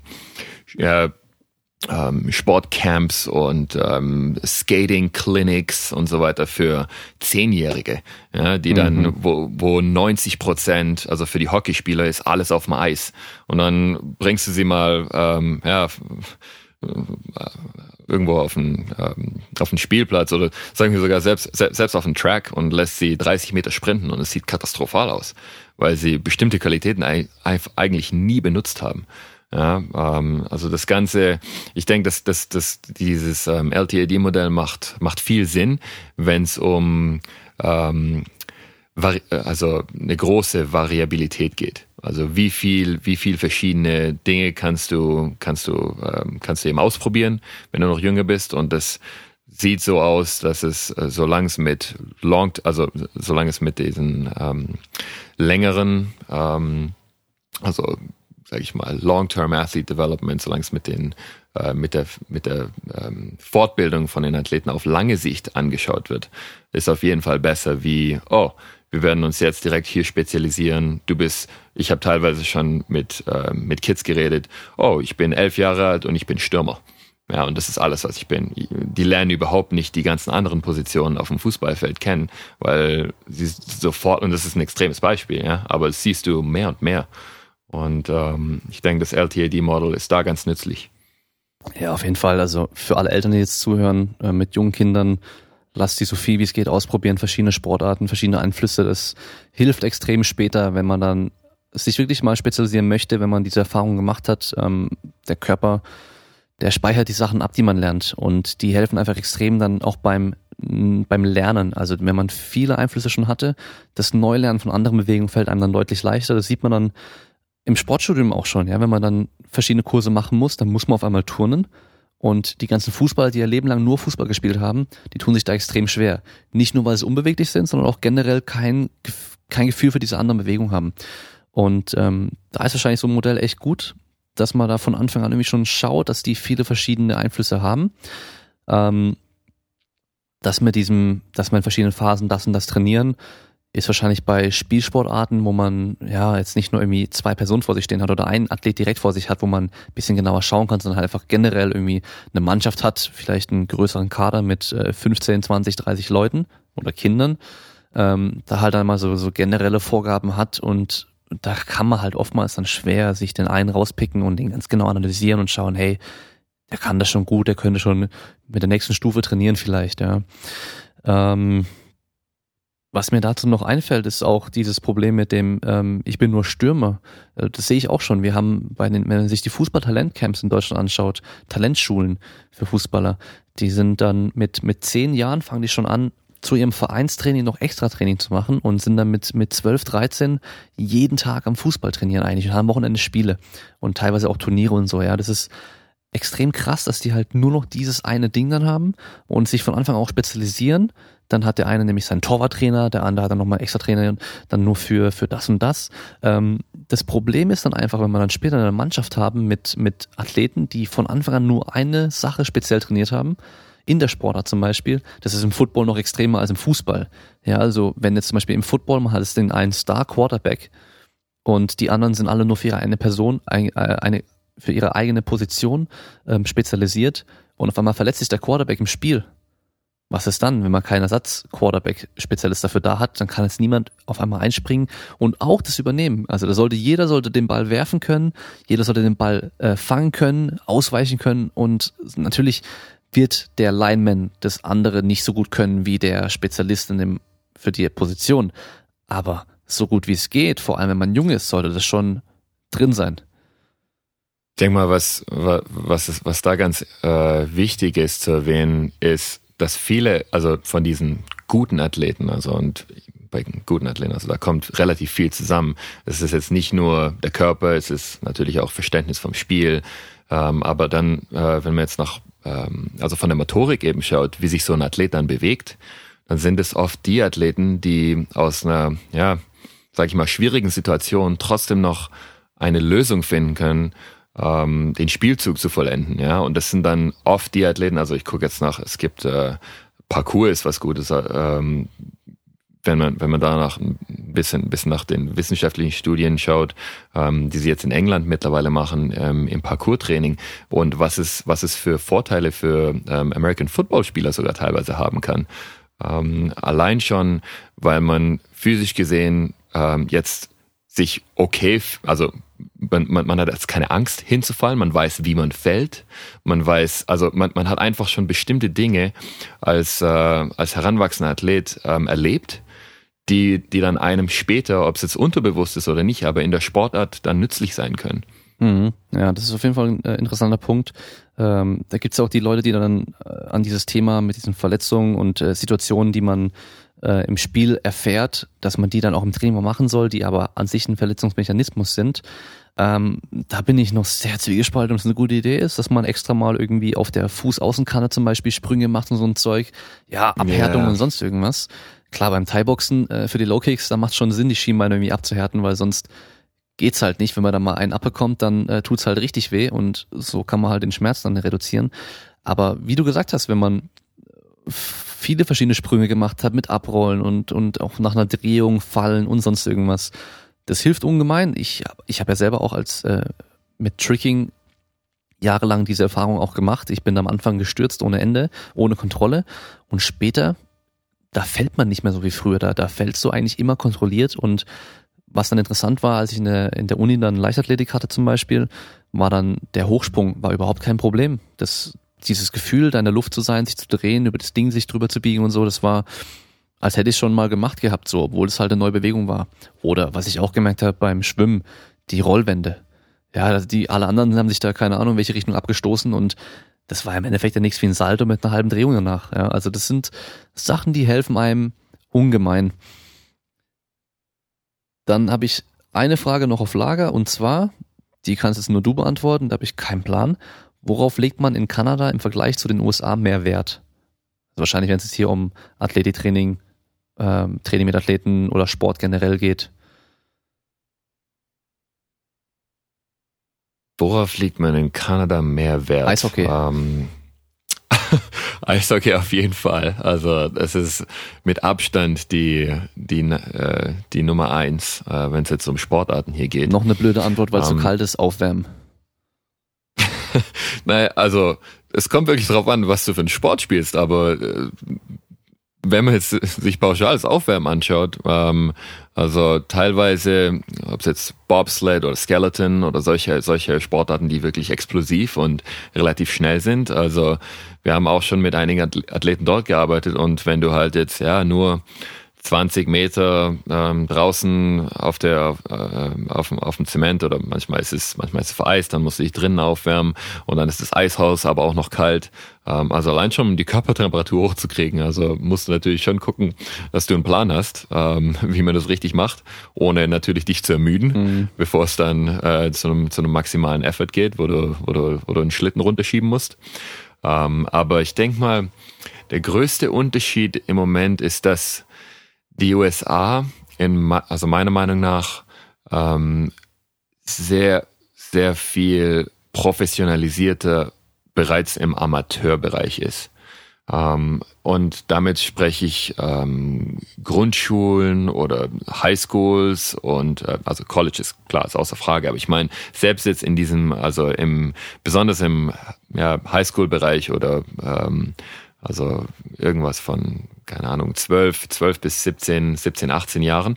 Ähm, die legen mittlerweile viel, viel mehr Wert, besonders in den größeren Städten, aber mittlerweile auch in kleineren, in, in, in kleineren Städten. Wir haben, haben größeren Wert auf ähm, ja, Athletiktraining oder dass zumindest Krafttraining irgendwie ein Teil, ein Teil deiner, ähm, deiner Erfahrungen in der Schule schon sind.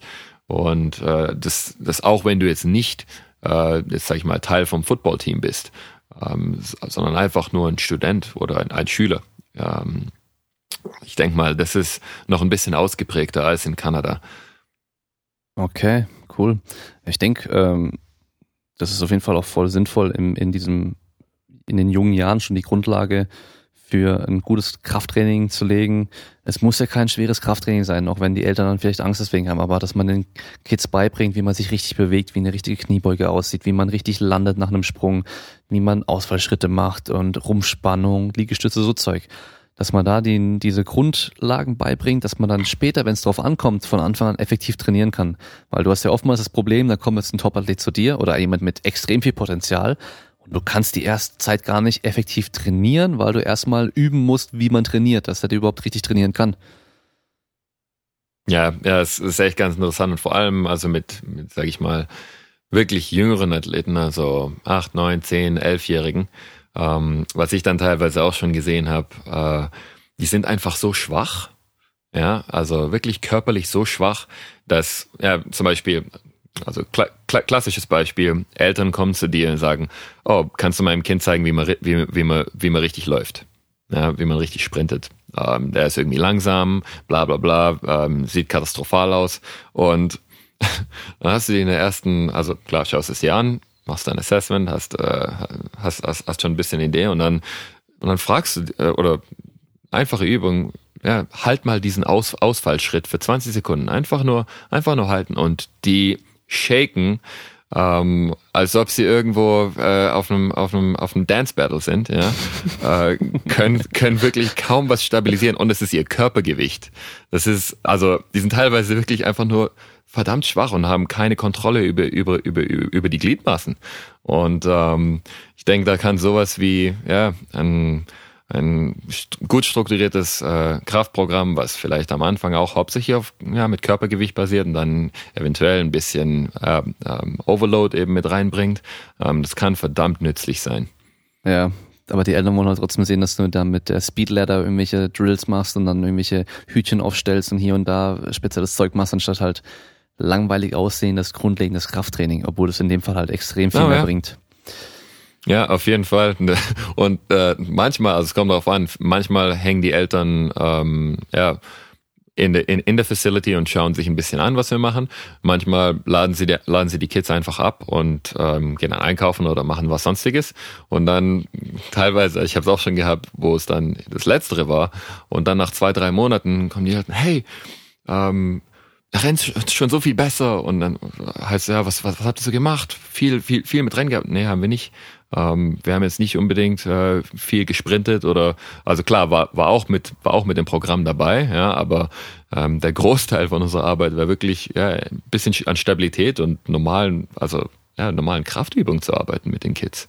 Ja, das kann man eigentlich unabhängig vom Alter und sonst irgendwas sehen. Also wenn die Grundlage fehlt, braucht man nicht an diesen äh, Sachen zu arbeiten, die halt die letzten paar Prozent ausmachen, sondern macht die Grundlage. Ja, und die fehlt halt bei den meisten dann doch irgendwo. Gut, ähm, wir sind jetzt schon bei fast zwei Stunden Aufnahme. Ich denke, wir können langsam mal Schluss machen. Ähm, wir hatten vor der Aufnahme, haben wir noch über Bücher gesprochen. Vielleicht kannst du ja gerade mal sagen, was du aktuell so liest, was du in letzter Zeit gelesen hast, was du da empfehlen kannst. Auch unabhängig vom Sport vielleicht. Ja, okay, also in letzter Zeit, womit ich mich äh, relativ viel beschäftigt hat, äh, beschäftigt habe, ist ähm, Robert Sapolsky und ähm, also er hat ein paar gute Bücher, er hat einige Vorlesungen, also ist ein ähm, ein Professor an der Universität von Stanford und ähm, also das eine Buch, wo ich gerade nochmal lese, ist Why Zebras Don't Get Ulcers. Ähm, also es ist es ist ein Buch, wo es hauptsächlich darum geht, ähm, Stress zu verstehen ähm, und äh, ja, was, was Stress eben ähm, für Auswirkungen hat auf ähm, ja, das komplette, also die, die ganzen Subkategorien im, im Körper. Ähm, und ich denke mal, für uns oder für mich zumindest als, als Coach, ich versuche immer ein besseres Verständnis zu bekommen von, ja, sage ich mal, Dingen, die das Physische beeinflussen können, die jetzt vielleicht ja im Kopf teilweise sogar ablaufen. Also wie, wie du bestimmte Dinge interpretierst als Athlet, ja, was dann was dann natürlich auch damit zusammenhängt, ähm, was du für eine Perspektive hast, was du für eine Art von Mensch bist, etc. Aber dieses komplette, ja, was, was hat Stress für Auswirkungen auf den Körper, was, was müssen wir wissen, ähm, was ist vielleicht gut zu wissen und was sind dann gute Strategien, um dem entgegenzuwirken. Ähm, damit habe ich mich in letzter Zeit relativ viel beschäftigt und dann äh, bin ich noch im Moment ähm, ziemlich viel in Kontakt mit einem guten Freund von mir, Johann Lati, der im Moment mit JB Morin oder ähm, Jean-Benoît Morin, ähm, der, äh, der im Moment in Nice in Frankreich ähm, ziemlich viel mit ähm, Hamstring-Injuries, ähm, Sprinting und so weiter ähm, arbeitet und da arbeiten wir im Moment, also beziehungsweise Johann arbeitet im Moment an einigen interessanten Studien ums ähm, Force Velocity Profiling und ähm, da bin ich mich gerade, also lese ich gerade auch relativ viel ähm, in die Richtung, weil wir haben mindestens ein, zwei Mal im Monat Skype-Unterhaltung und ähm, da geht es hauptsächlich um den, um den Themenbereich. Okay, sehr cool. Ja, zum Thema Stress, was viele vielleicht vergessen ist, Training ist auch Stress. Das darf man nicht, äh, darf man nicht vernachlässigen. Ähm, in unserer heutigen Welt ist natürlich Stress ein Riesenthema. Das können wir oftmals leider nicht so ganz reduzieren, so gut wie es geht. Ähm, oder so gut wie es sein könnte. Aber wie man damit umgeht, kann jeder selbst für sich beeinflussen und das Training halt auch noch entsprechend dann anpassen. Ähm, gut, ich kann dir das abschließende Wort geben, vielleicht eine abschließende Message oder wenn dir, hast du, hast du was auf Lager? Oh, Der, der, ähm, der Podcast ist als äh, explicit ähm, eingestuft. Das heißt, ich habe da nicht clean. Okay, man darf fluchen. Man darf fluchen, man darf sagen, was man will, ja. Okay. Ähm, oh, das ist schwierig. Okay, ich hätte, ich hätte Dann machen, sollen. ja, nee, nee, Ähm, ich habe ich hab jetzt einfach so dass du gesagt, das ist natürlich mies, dann machen wir was anderes. Und zwar, was macht für dich einen guten Athleten aus? Oh, guter Athlet. Okay, das ist, ist eine gute Frage. Ähm, ich denke, es gibt ein paar Dinge hier, die für mich als Trainer auf, oder beziehungsweise Strength and Conditioning Coach ähm, rausstehen und Attitude. Attitude, also die allein schon, wie du, also bist du, bist du pünktlich. Es sind, für mich sind es die kleinen Dinge, wirklich. Also schau, kommst du, kommst du pünktlich zu einer, zu einer, Trainings, zu einer Trainingseinheit? Ähm, machst du deine, deine Drills wirklich mit, ähm, ja, mit Purpose? Intent, Purpose. Also ist da, ist da ein bisschen, ähm, also ist, wir sehen, wir sehen es immer wieder äh, mit bestimmten Athleten und teilweise auch im professionellen Bereich, die dann, keine Ahnung, diese Warm-up-Drills machen und sie machen sie alle halbherzig. Ja. Ähm, was bist du, was bist du für eine Art Athlet? Bist du, bist du seriös, wenn es ums Training geht? Wir können gerne Spaß haben zwischen den Repetitions, wir können lachen, ein paar Witze machen, etc. Aber wenn du zum Beispiel auf der Plattform bist und ähm, ja, it's Go Time, also ich will, ich, ich, ich, ich will sehen, dass du, dass du ernst bist. Also der Trainingsprozess sollte dir, sollte dir was bedeuten. Äh, es sollte Spaß machen natürlich. Ähm, aber ja, es sollte, es sollte ein Ziel dahinter sein. Ähm, du solltest zielgesteuert sein, du, du musst wissen, was du willst. Also ganz wichtig. Ansonsten trainieren wir einfach nur, um zu trainieren. Klar, für manche ist es genug. Aber ich denke, besonders im Leistungssport, ähm, wenn Leute Ziele haben, ähm, was zu erreichen wollen, dann sollte, dann sollte das überall ja, sich widerspiegeln. Ähm, und ganz wichtig ist Fragen stellen. Ähm, die Athleten, mit denen ich am meisten Spaß habe im Trainingsprozess, sind die, die, ähm, die interessiert sind, mehr zu lernen. Ob es jetzt, ob's jetzt ist, wie, also was kann ich machen, um meine Regeneration hier zu verbessern oder ähm, fragen nach bestimmten, ähm, nach bestimmten Übungen, warum, warum machen wir das? Ja, und dann, sobald sie ein Warum dahinter haben und es Sinn macht, ja, dann, dann stecken sie nochmal Prozent extra mit rein, ja. Äh, das sind, das sind die Dinge, die ich, also von Athleten generell gerne sehe und ähm, von denen ich ja, eigentlich nie genug kriegen kann. Ja, diese Frage, warum machen wir das, ist auch für den Trainer an sich dann gut, weil er dann noch mal selber reflektieren muss, ähm, ja genau, warum machen wir das eigentlich? Also oftmals macht man dann irgendwie Pläne, ähm, wo man dann viele Sachen mit drin hat und wenn man dann mal ganz genau überlegt, sind dann eigentlich nur ein paar Sachen davon so die wirklich wichtigen Sachen, die, die dann auch wirklich zielführend sind und manche andere sind dann irgendwie nur mit ausgeschmückt. Ah ja, das sieht auch noch gut aus, das könnte auch noch gut reinpassen hier und da. Und dieses Fragen, warum? Also generell, wenn man sowas macht, sich immer zu fragen, warum mache ich das? Dass man eine Antwort auf Lage hat, ist generell eine gute Sache. Und zu diesem ersten, diese, diese Kleinigkeiten, da gibt's den Spruch, wie du irgendwas machst, ist wie du alles machst. Ähm, das heißt, da trennt sich schon die Spreu vom Weizen. Also wer halt dann hier und da schon irgendwie alles so, so halbherzig macht und schleifen lässt, der wird dann vor allem, wenn es dann drauf ankommt und es vielleicht nicht ganz so gut läuft, dann halt auch bestimmt nicht ganz so arg durchziehen wie jemand, der halt immer versucht, alles so gut wie es geht zu machen. Ja, wie gesagt, das Größte für mich ist Work Ethic. Also bist du, bist du seriös ähm, und arbeitest du hart und bist vor allem ähm, konsistent. Mhm. Also jemand, der, sag ich mal, bestimmte, bestimmte Gewohnheiten hat und ähm, wie du schon sagst, wie du, wie du ein Ding machst, machst du alles. Also du siehst, du siehst ziemlich schnell, ähm, ob es jetzt von der Persönlichkeit herkommt, aber du siehst ziemlich schnell die, die, die Unterschiede zwischen den Athleten, die, die es wirklich ernst meinen und die, wo es halt, ja, ich war eigentlich immer relativ gut, also es gibt die Art, ja, ist mir eigentlich, das meiste ist mir leicht gefallen und es gibt die, die dann, ja, ich habe bisschen gestruggelt, aber ich habe so hart gearbeitet und ähm, wurde dann irgendwann besser und besser. Und die haben dann sogar die Tools, wenn es mal, wenn es dann mal nicht so gut läuft, ja, die können dann solche Probleme lösen. Äh, die haben dann, weil, weil sie haben schon die Erfahrung gemacht oder hatten diese ganzen Roadblocks, ähm, ja, über, über, über, über die Jahre, die dann, ob es jetzt eine Verletzung war oder was sonstiges, und sie sind dann richtig ähm, ja, widerstandsfähig geworden. Und die haben die Tools, mit solchen, mit solchen Problemen klarzukommen. Ja, das ist ja der Klassiker. Ähm, das Talent, was immer irgendwie mit der Beste war und nicht groß trainieren musste und so weiter. Und sobald er dann auf einmal jetzt in den USA oder Kanada aufs College kommt, wo halt alle die gleichen Voraussetzungen haben wie du, auf einmal ja, musst du halt dir den Arsch aufreißen und wenn du das halt vorher nie gemacht hast oder nie gelernt hast, dann wird es dann richtig schwer hinten raus werden, das, das dann zu schaffen, ja. Okay, sehr cool. Ähm, war auf jeden Fall ein richtig gutes Gespräch, sind es über zwei Stunden. Ähm, Nochmal eine Erinnerung, wie gesagt, die Brain Effect Sachen könnt ihr, werde ich verlosen, unter allen Leuten, die halt Sachen posten, teilen und so weiter und Rezensionen schreiben. Äh, Kraftraum 20 ist der Code für 20% günstiger bei, bei, bei My Brain Effect. Ähm, hier ist es schon fast Mitternacht, man merkt ich bin jetzt schon äh, am komisch reden, ich bin jetzt auch schon richtig, richtig müde, muss ich zugeben. Ähm, bei dir ist er jetzt gerade erst irgendwie Mittag, Nachmittag. Ähm, ja, dann erstmal danke nochmal fürs Gespräch. Ja. Ja vielen Dank, äh, vielen Dank für die Einladung. Hat mir wahnsinnig Spaß gemacht. Ähm, ich will mich noch mal ein bisschen entschuldigen für die Wortwahl. Ich habe ab und zu echt gefischt nach den deutschen Wörtern.